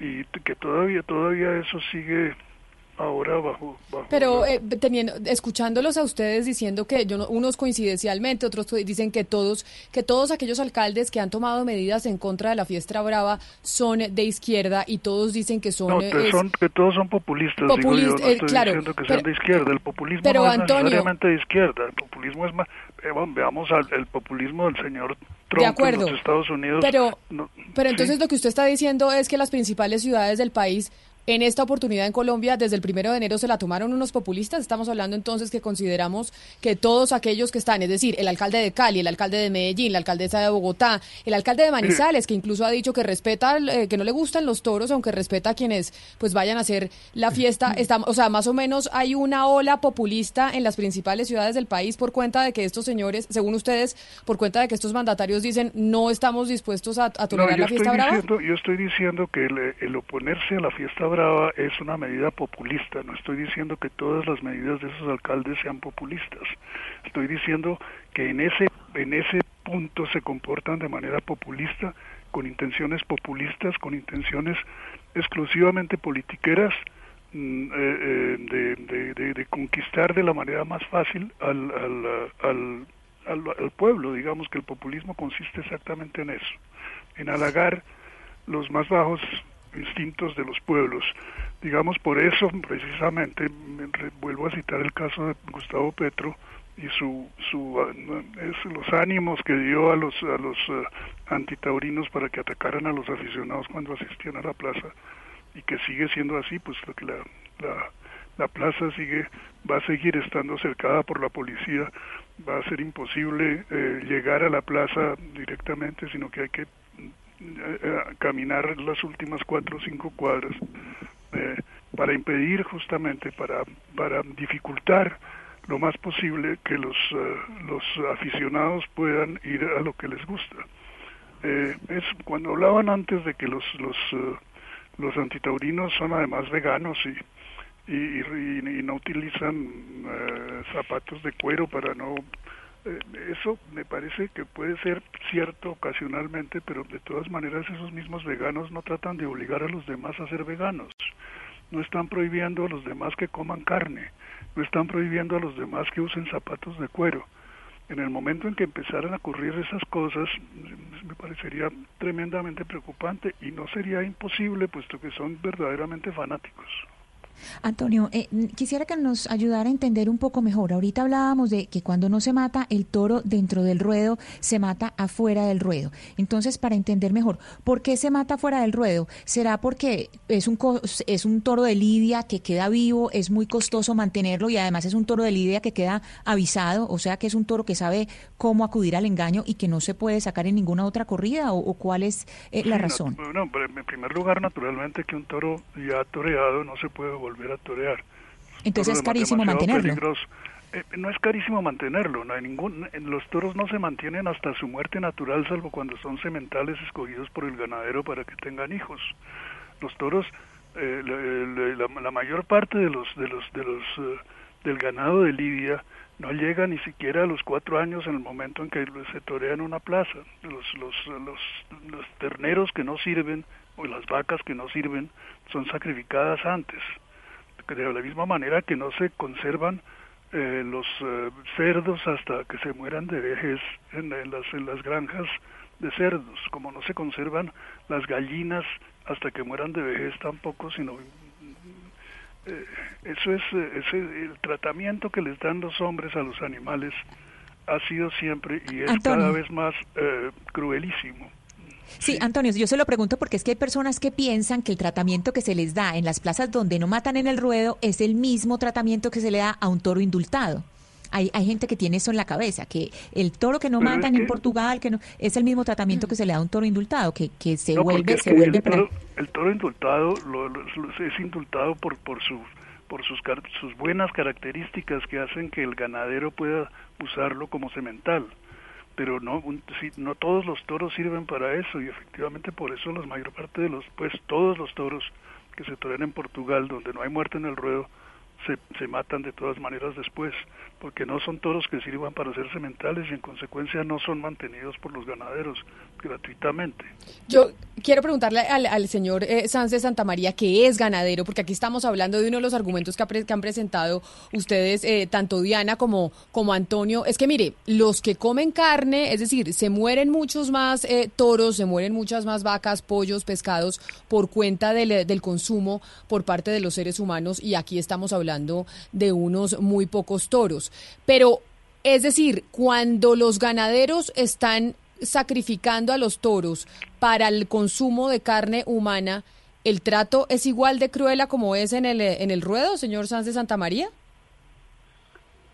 Eh, a ver, para más o menos en Bogotá, en solo Bogotá mueren eh, 10.000 animales al día eh, para, para para alimentarnos. En la Plaza de Toros de Bogotá máximo morirán 40, 50 toros al año. Entonces, mm, es eh, eh, la proporción es eh, muchísimo, muchísimo menor del sacrificio de, del, toro bravo al sacrificio de animales para la alimentación nuestra. Pero pues claro que tiene que ser menor, don Gonzalo. Es que, es que, y, yo creo, Camila, que no podemos comparar el, sacrificio, el sacrificio de reses para el consumo y, al espectáculo de la tauromaquia. pero, es un espectáculo público. lo digo porque, porque esa ha sido la respuesta de nuestros invitados, digamos, como uno de los argumentos. Pero, pero, pero, para mí no es comparable. pero, pero, pero, eso es solamente para, para, para, eh, para, para ilustrar. Eh, en la Plaza de Toros, el toro muere, y vuelvo y lo repito, porque es, es una es un rito religioso que viene desde épocas eh, eh, inmemorables. Yo ya lo ya lo había dicho. Eh, claro, pero frente, pero frente a eso, señor Sánchez Santa María. el toro para nosotros es un dios, es un, es un animal que, que, que admiramos y que respetamos y que queremos pero también estamos conscientes que tarde o temprano va a morir y que en lugar de morir pero pero en qué religión matan al Dios en público don Gonzalo yo le hablo, no, soy ni taurino ni antitaurino. En muchas, en muchas culturas indígenas se hacen sacrificios con animales que son sagrados. Los dioses y aquí en Colombia tenemos muchas culturas indígenas en el que sacrifican cabras, por ejemplo.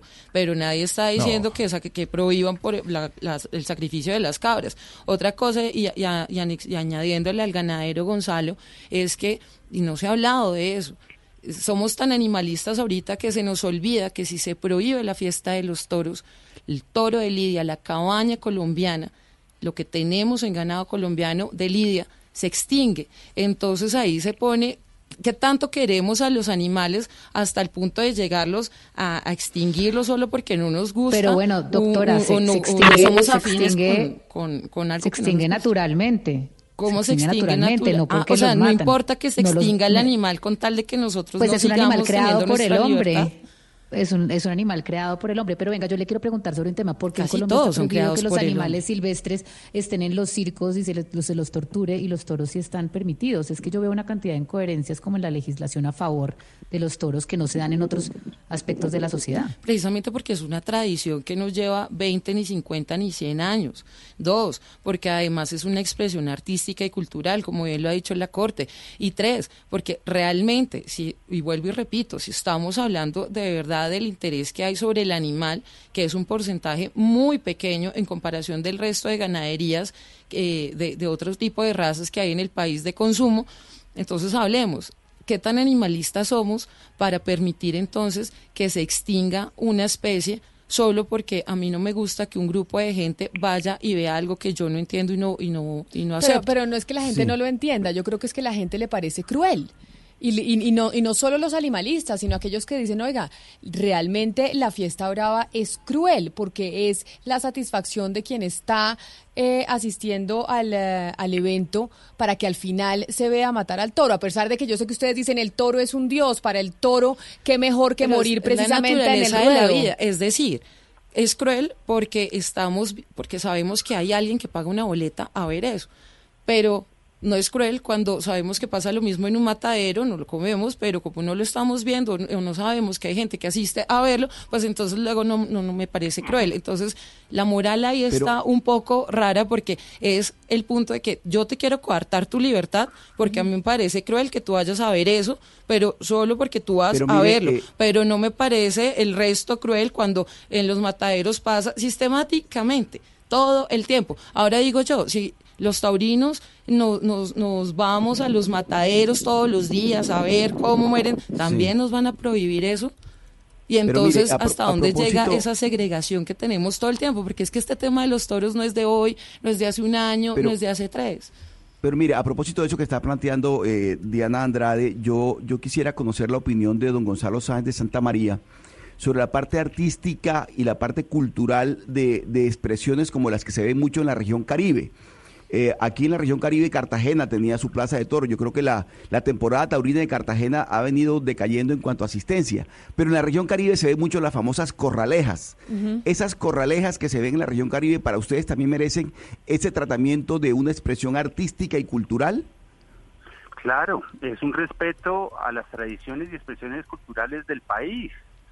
Eh, a, la gente de la costa y a la gente de campo de la costa a la gente rural, porque puede que al citatino no lo entienda, pero la gente rural eh, eh, en el campo entienden perfectamente todas estas costumbres porque han vivido con, con, ellas de la mano. Eh, de la mano en el sentido que en, en, una casa de campo pues hay gallinas y la señora necesita la gallina para la para la sopa y la agarra y le tuerce el pescuezo y la echa a la sopa. Entonces están acostumbrados a, la muerte. Eso, eso en, esa forma como lo estoy expresando de golpe, en la ciudad no se entiende. Eh, en, el, en, la ruralidad de la costa, las corralejas es el, es el pan de cada día, eh, llevan eh, cientos de años practicándolo, lo admiran, se divierten, y es parte de su cultura y por qué se las vamos a prohibir. Pero yo le pero ahí pero ahí pero ahí llega el argumento. a mí personalmente no me gustan las corralejas. A mí parece que el toreo es algo mucho más artístico y es mucho más eh, eh, no, sé más eh, pero más allá de prohibir... Ritual, que, un, que, un, eh, que, una corraleja, pero ¿por qué se las vamos a prohibir? Pero más allá de prohibir o no, o no prohibir, es que, porque yo sé que el argumento está en, oiga, es una tradición milenaria, es, una, es un, una expresión cultural, artística, una tradición, pero hay muchas tradiciones milenarias incluso de ciertas culturas que se han tenido que abolir, por ejemplo, porque terminan eh, maltratando a las mujeres, maltratando a las niñas. ¿Qué tal que es que, y yo lo decía ayer en medio de la discusión, ¿Qué tal que es que termináramos diciendo, no, es que vamos a permitir la ablación del clítoris de las niñas en muchas eh, de las tribus donde se les permite porque es que es una tradición milenaria, porque es que está en su cultura, porque hace parte de su religión, hace parte de sus creencias, cuando hay unos mínimos fundamentales por lo menos que se tienen que defender. En el caso de los humanos y hoy en día los animalistas dicen también en el caso de los animales. ¿Qué pasa? Estoy, estoy totalmente de acuerdo con usted. ¿Camila es su nombre? Sí, señor. Camila, estoy totalmente de acuerdo con usted. Estos alcaldes, en, en, cambio de estar tratando de prohibir eh, unos toros y de boicotear unas corridas de toros que son eh, cultura y que son tradicionales y que son de eh, parte del pueblo, deberían estar viendo a ver cómo protegen a las niñas que permanentemente son violadas, abusadas, eh, madres de familia, ¿por qué no se dedican más bien a eso, a algo que sí sea trascendental e importante? Yo creo que eh, estamos eh, desviando y, quitándole las prioridades a, alcaldes dándoles tanto bombo con esto. Ganadero, y yo le, yo le añado también que me parece, eh, después del pronunciamiento de la alcaldesa Claudia López el día de ayer a las afueras de la Plaza de Toros, no, la, temporada taurina en Bogotá no ha tenido nunca mm, recursos públicos o hace mucho tiempo no ha tenido, no, seguramente en la historia lo ha tenido. En alguna en alguna oportunidad lo que hoy hace mucho tiempo los toros somos los que aportamos, los impuestos que cobran para las corridas de toros los alcaldes y, y, lo que se benefician y que se usan para mantención de parques, para mantención de hospitales, eh, eh, son altísimos. Creo que hoy en día llegan al 36%. Eso, esos son impuestos que son prácticamente eh, impagables y sin embargo se pagan. Estaba leyendo yo ahora en, el, en la prensa que los toros en, en, España generaban más IVA que, que, el cine y sin embargo para el cine los alcaldes eh, eh, dan, dan, dan, dan, dan mucho mucho fomento, los políticos dan mucho fomento y para los toros no. Entonces, eh, entonces igual es aquí, aquí nunca los alcaldes han dado platas para, para dar las corridas. Aquí el empresario es el que arriesga su patrimonio y el empresario es el que ve a ver si sale avante o no sale avante. Ayúdenme. Sin ayuda, de, los alcaldes. Entonces toda esta demagogia de estos actuales alcaldes de que no van a ayudar para los toros, es que nunca han ayudado. Eso no es cuento que son ellos que, están haciendo eso. Eso es, eh, así es la ley y así ha sido Ganadero. Y lo otro es que se están destinando recursos públicos para la jornada antitoreo. Entonces quiere decir que no somos pareciera que no fuéramos los mismos ciudadanos bogotanos que tuviera una división entre unos y otros, porque para unos sí hay garantías, pero para los otros no.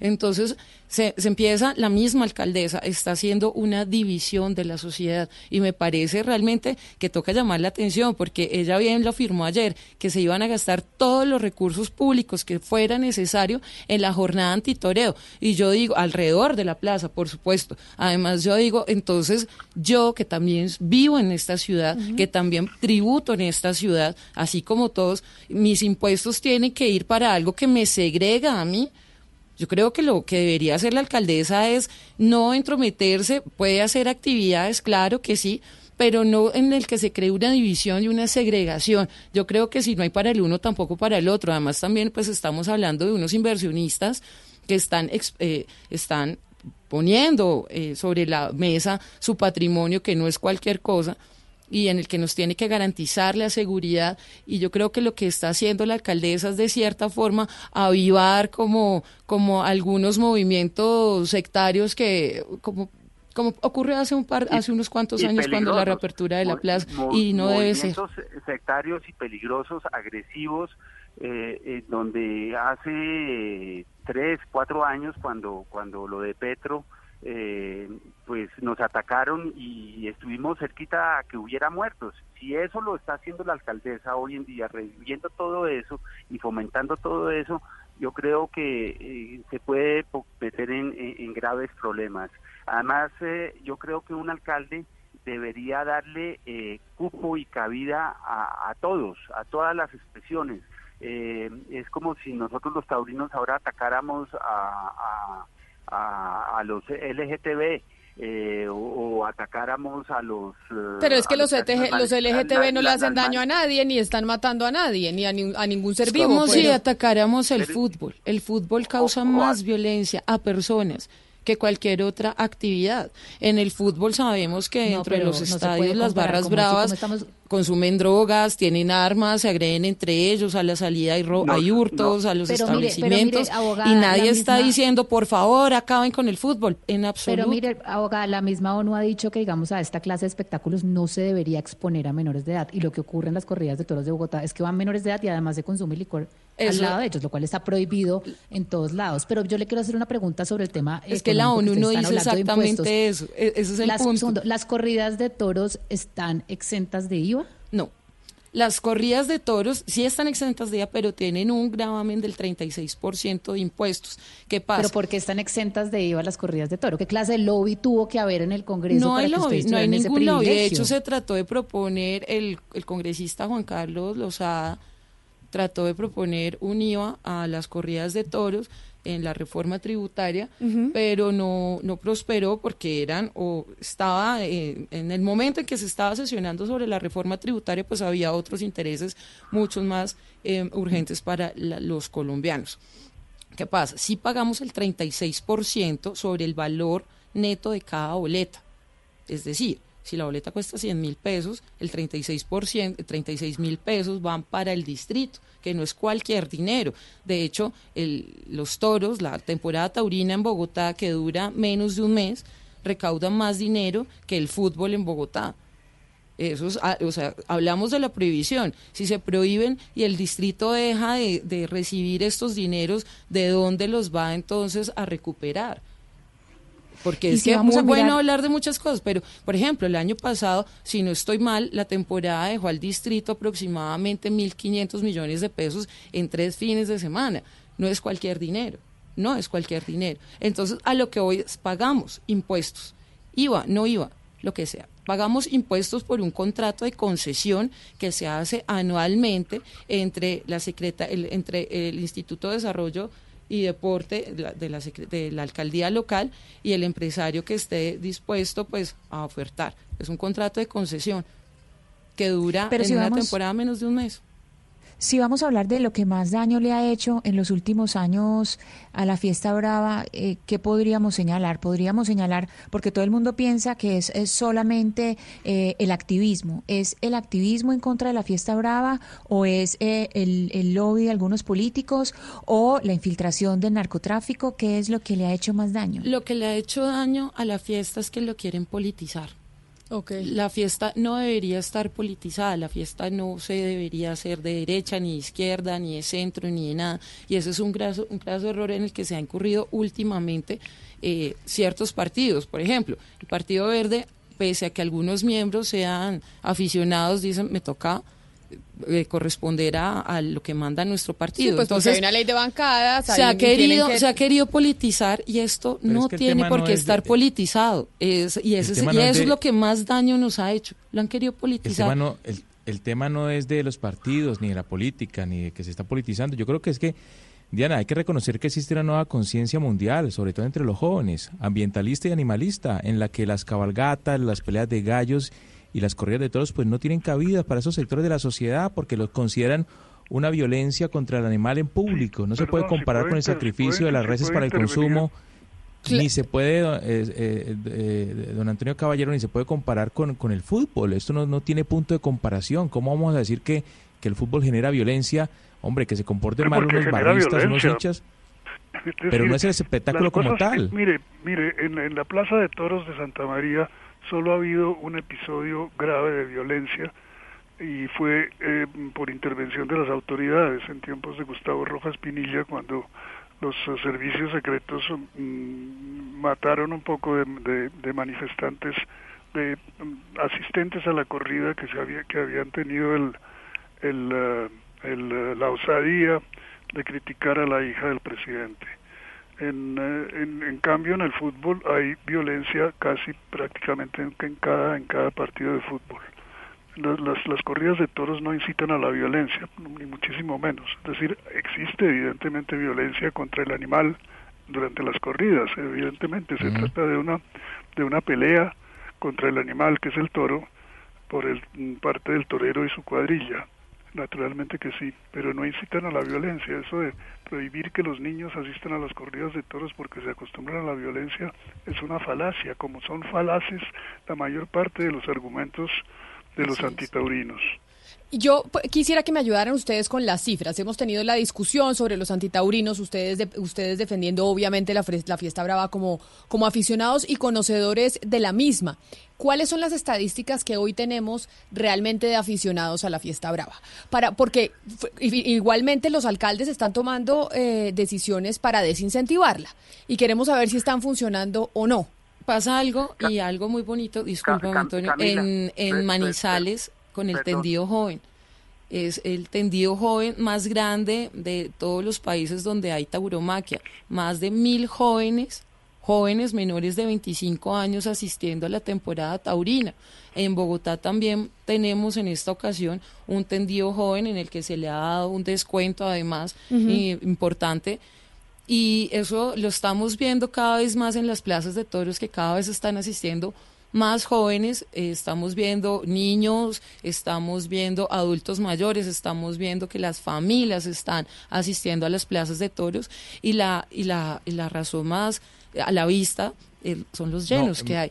que hay unas tardes en los que no hay tantos llenos? como los otros y yo le equiparo como un partido de millonarios contra un ejemplo, un partido de millonarios contra la equidad no tiene tanto lleno como es un clásico y eso pasa en todo mire, Diana, según le hablo de Cali, le hablo de, le hablo de Cali, de Cañaveralejo. Los abonos para la, la temporada taurina de diciembre se agotaban hace 10, 15 años se agotaban en febrero o en marzo. No se encontraba una boleta, pero hoy no se hace ni tres cuartos de plaza en la mejor, eh, con el mejor cartel. Es decir, la gente no ha querido volver a, la fiesta brava. Se está desapareciendo en Cali, seguramente en Medellín estuve en Cali en mismo. Esta, en esta pasada feria. No se llenó la plaza en ninguna, en ninguna de las tardes. ¿Qué pasó? Eh, es decir, uno, el cuando antes se agotaban los abonos desde febrero o marzo. lleno, eh, estuvo lloviendo. Dos, que eso también importa mucho la ganadería, por eso te, decía hace un rato Camila, que cuando el ganadero, cuando el empresario y cuando los toreros hacen las cosas bien, pues el público, el aficionado acude a las taquillas y por ende hay llenos.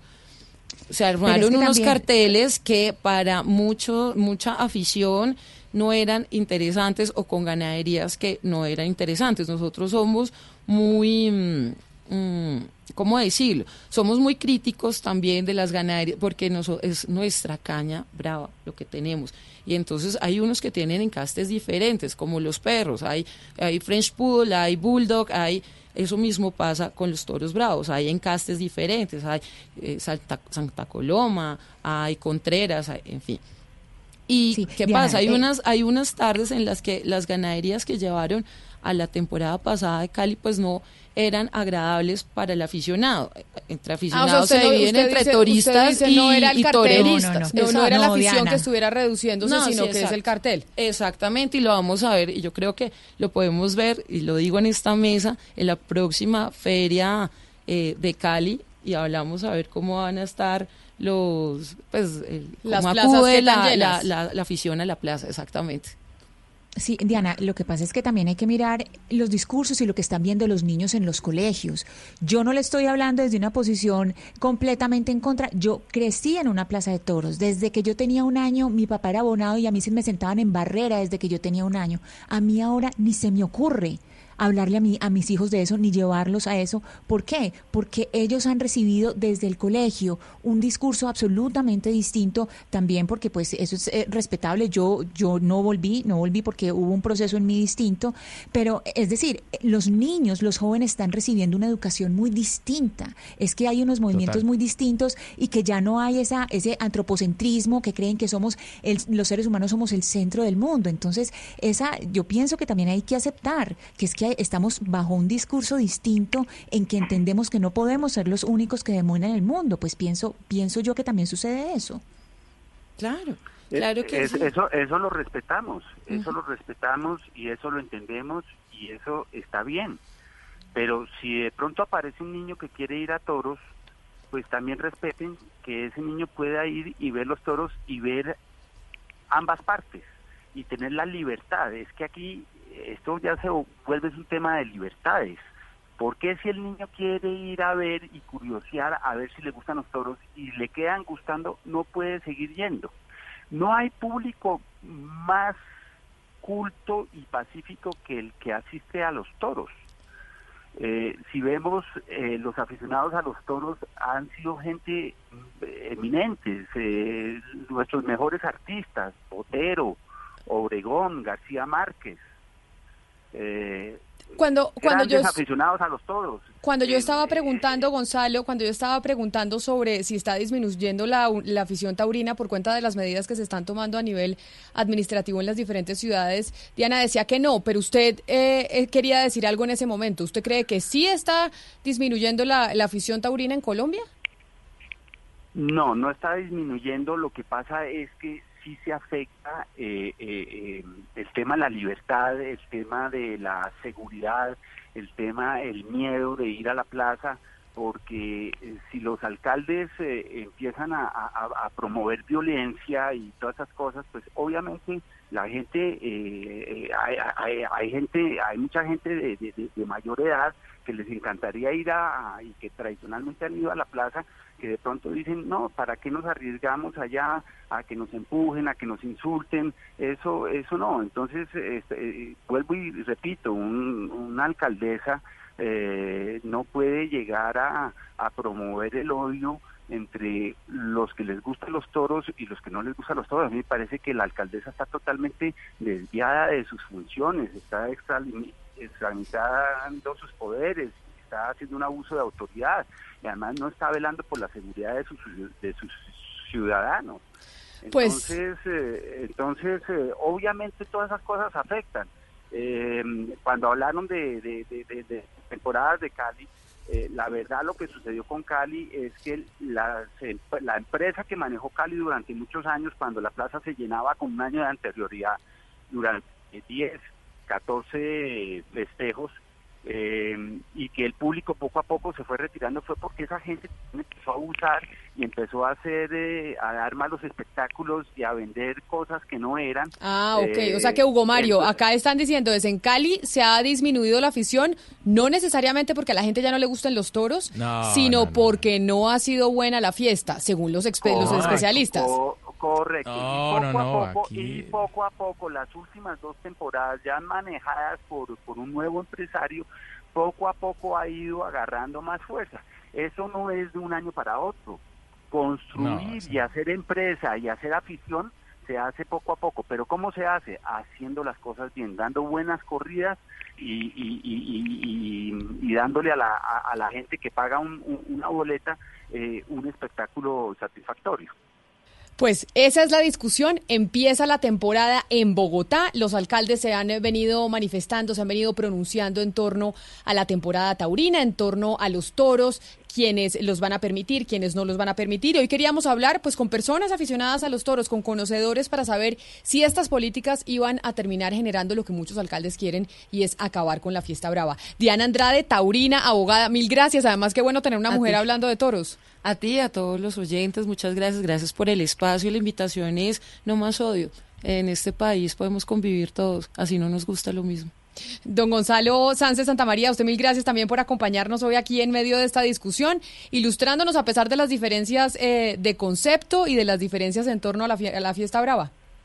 Sí, señora, muchas gracias a ustedes, Camila. Un, un, saludo muy especial y Antonio Caballero, también mil gracias por habernos acompañado esta tarde aquí en Mañanas Blue. Muchas gracias, muchas gracias a usted, Camila.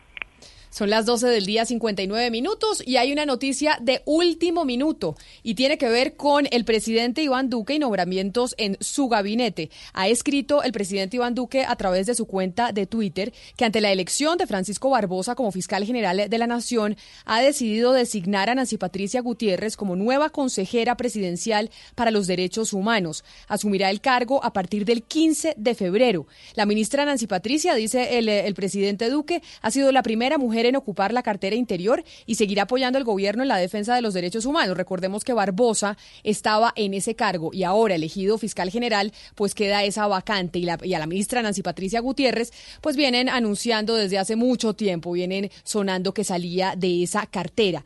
Y dice y confirma lo que ya se había mencionado en distintos medios de comunicación, que designa a Alicia Arango como nueva ministra del Interior. Ella se venía desempeñando como ministra de Trabajo y deja esa cartera y llega al Ministerio del Interior el 15 de febrero. Así que Alicia Arango, uribista pura sangre, pero también que ha sido muy cercana al presidente Duque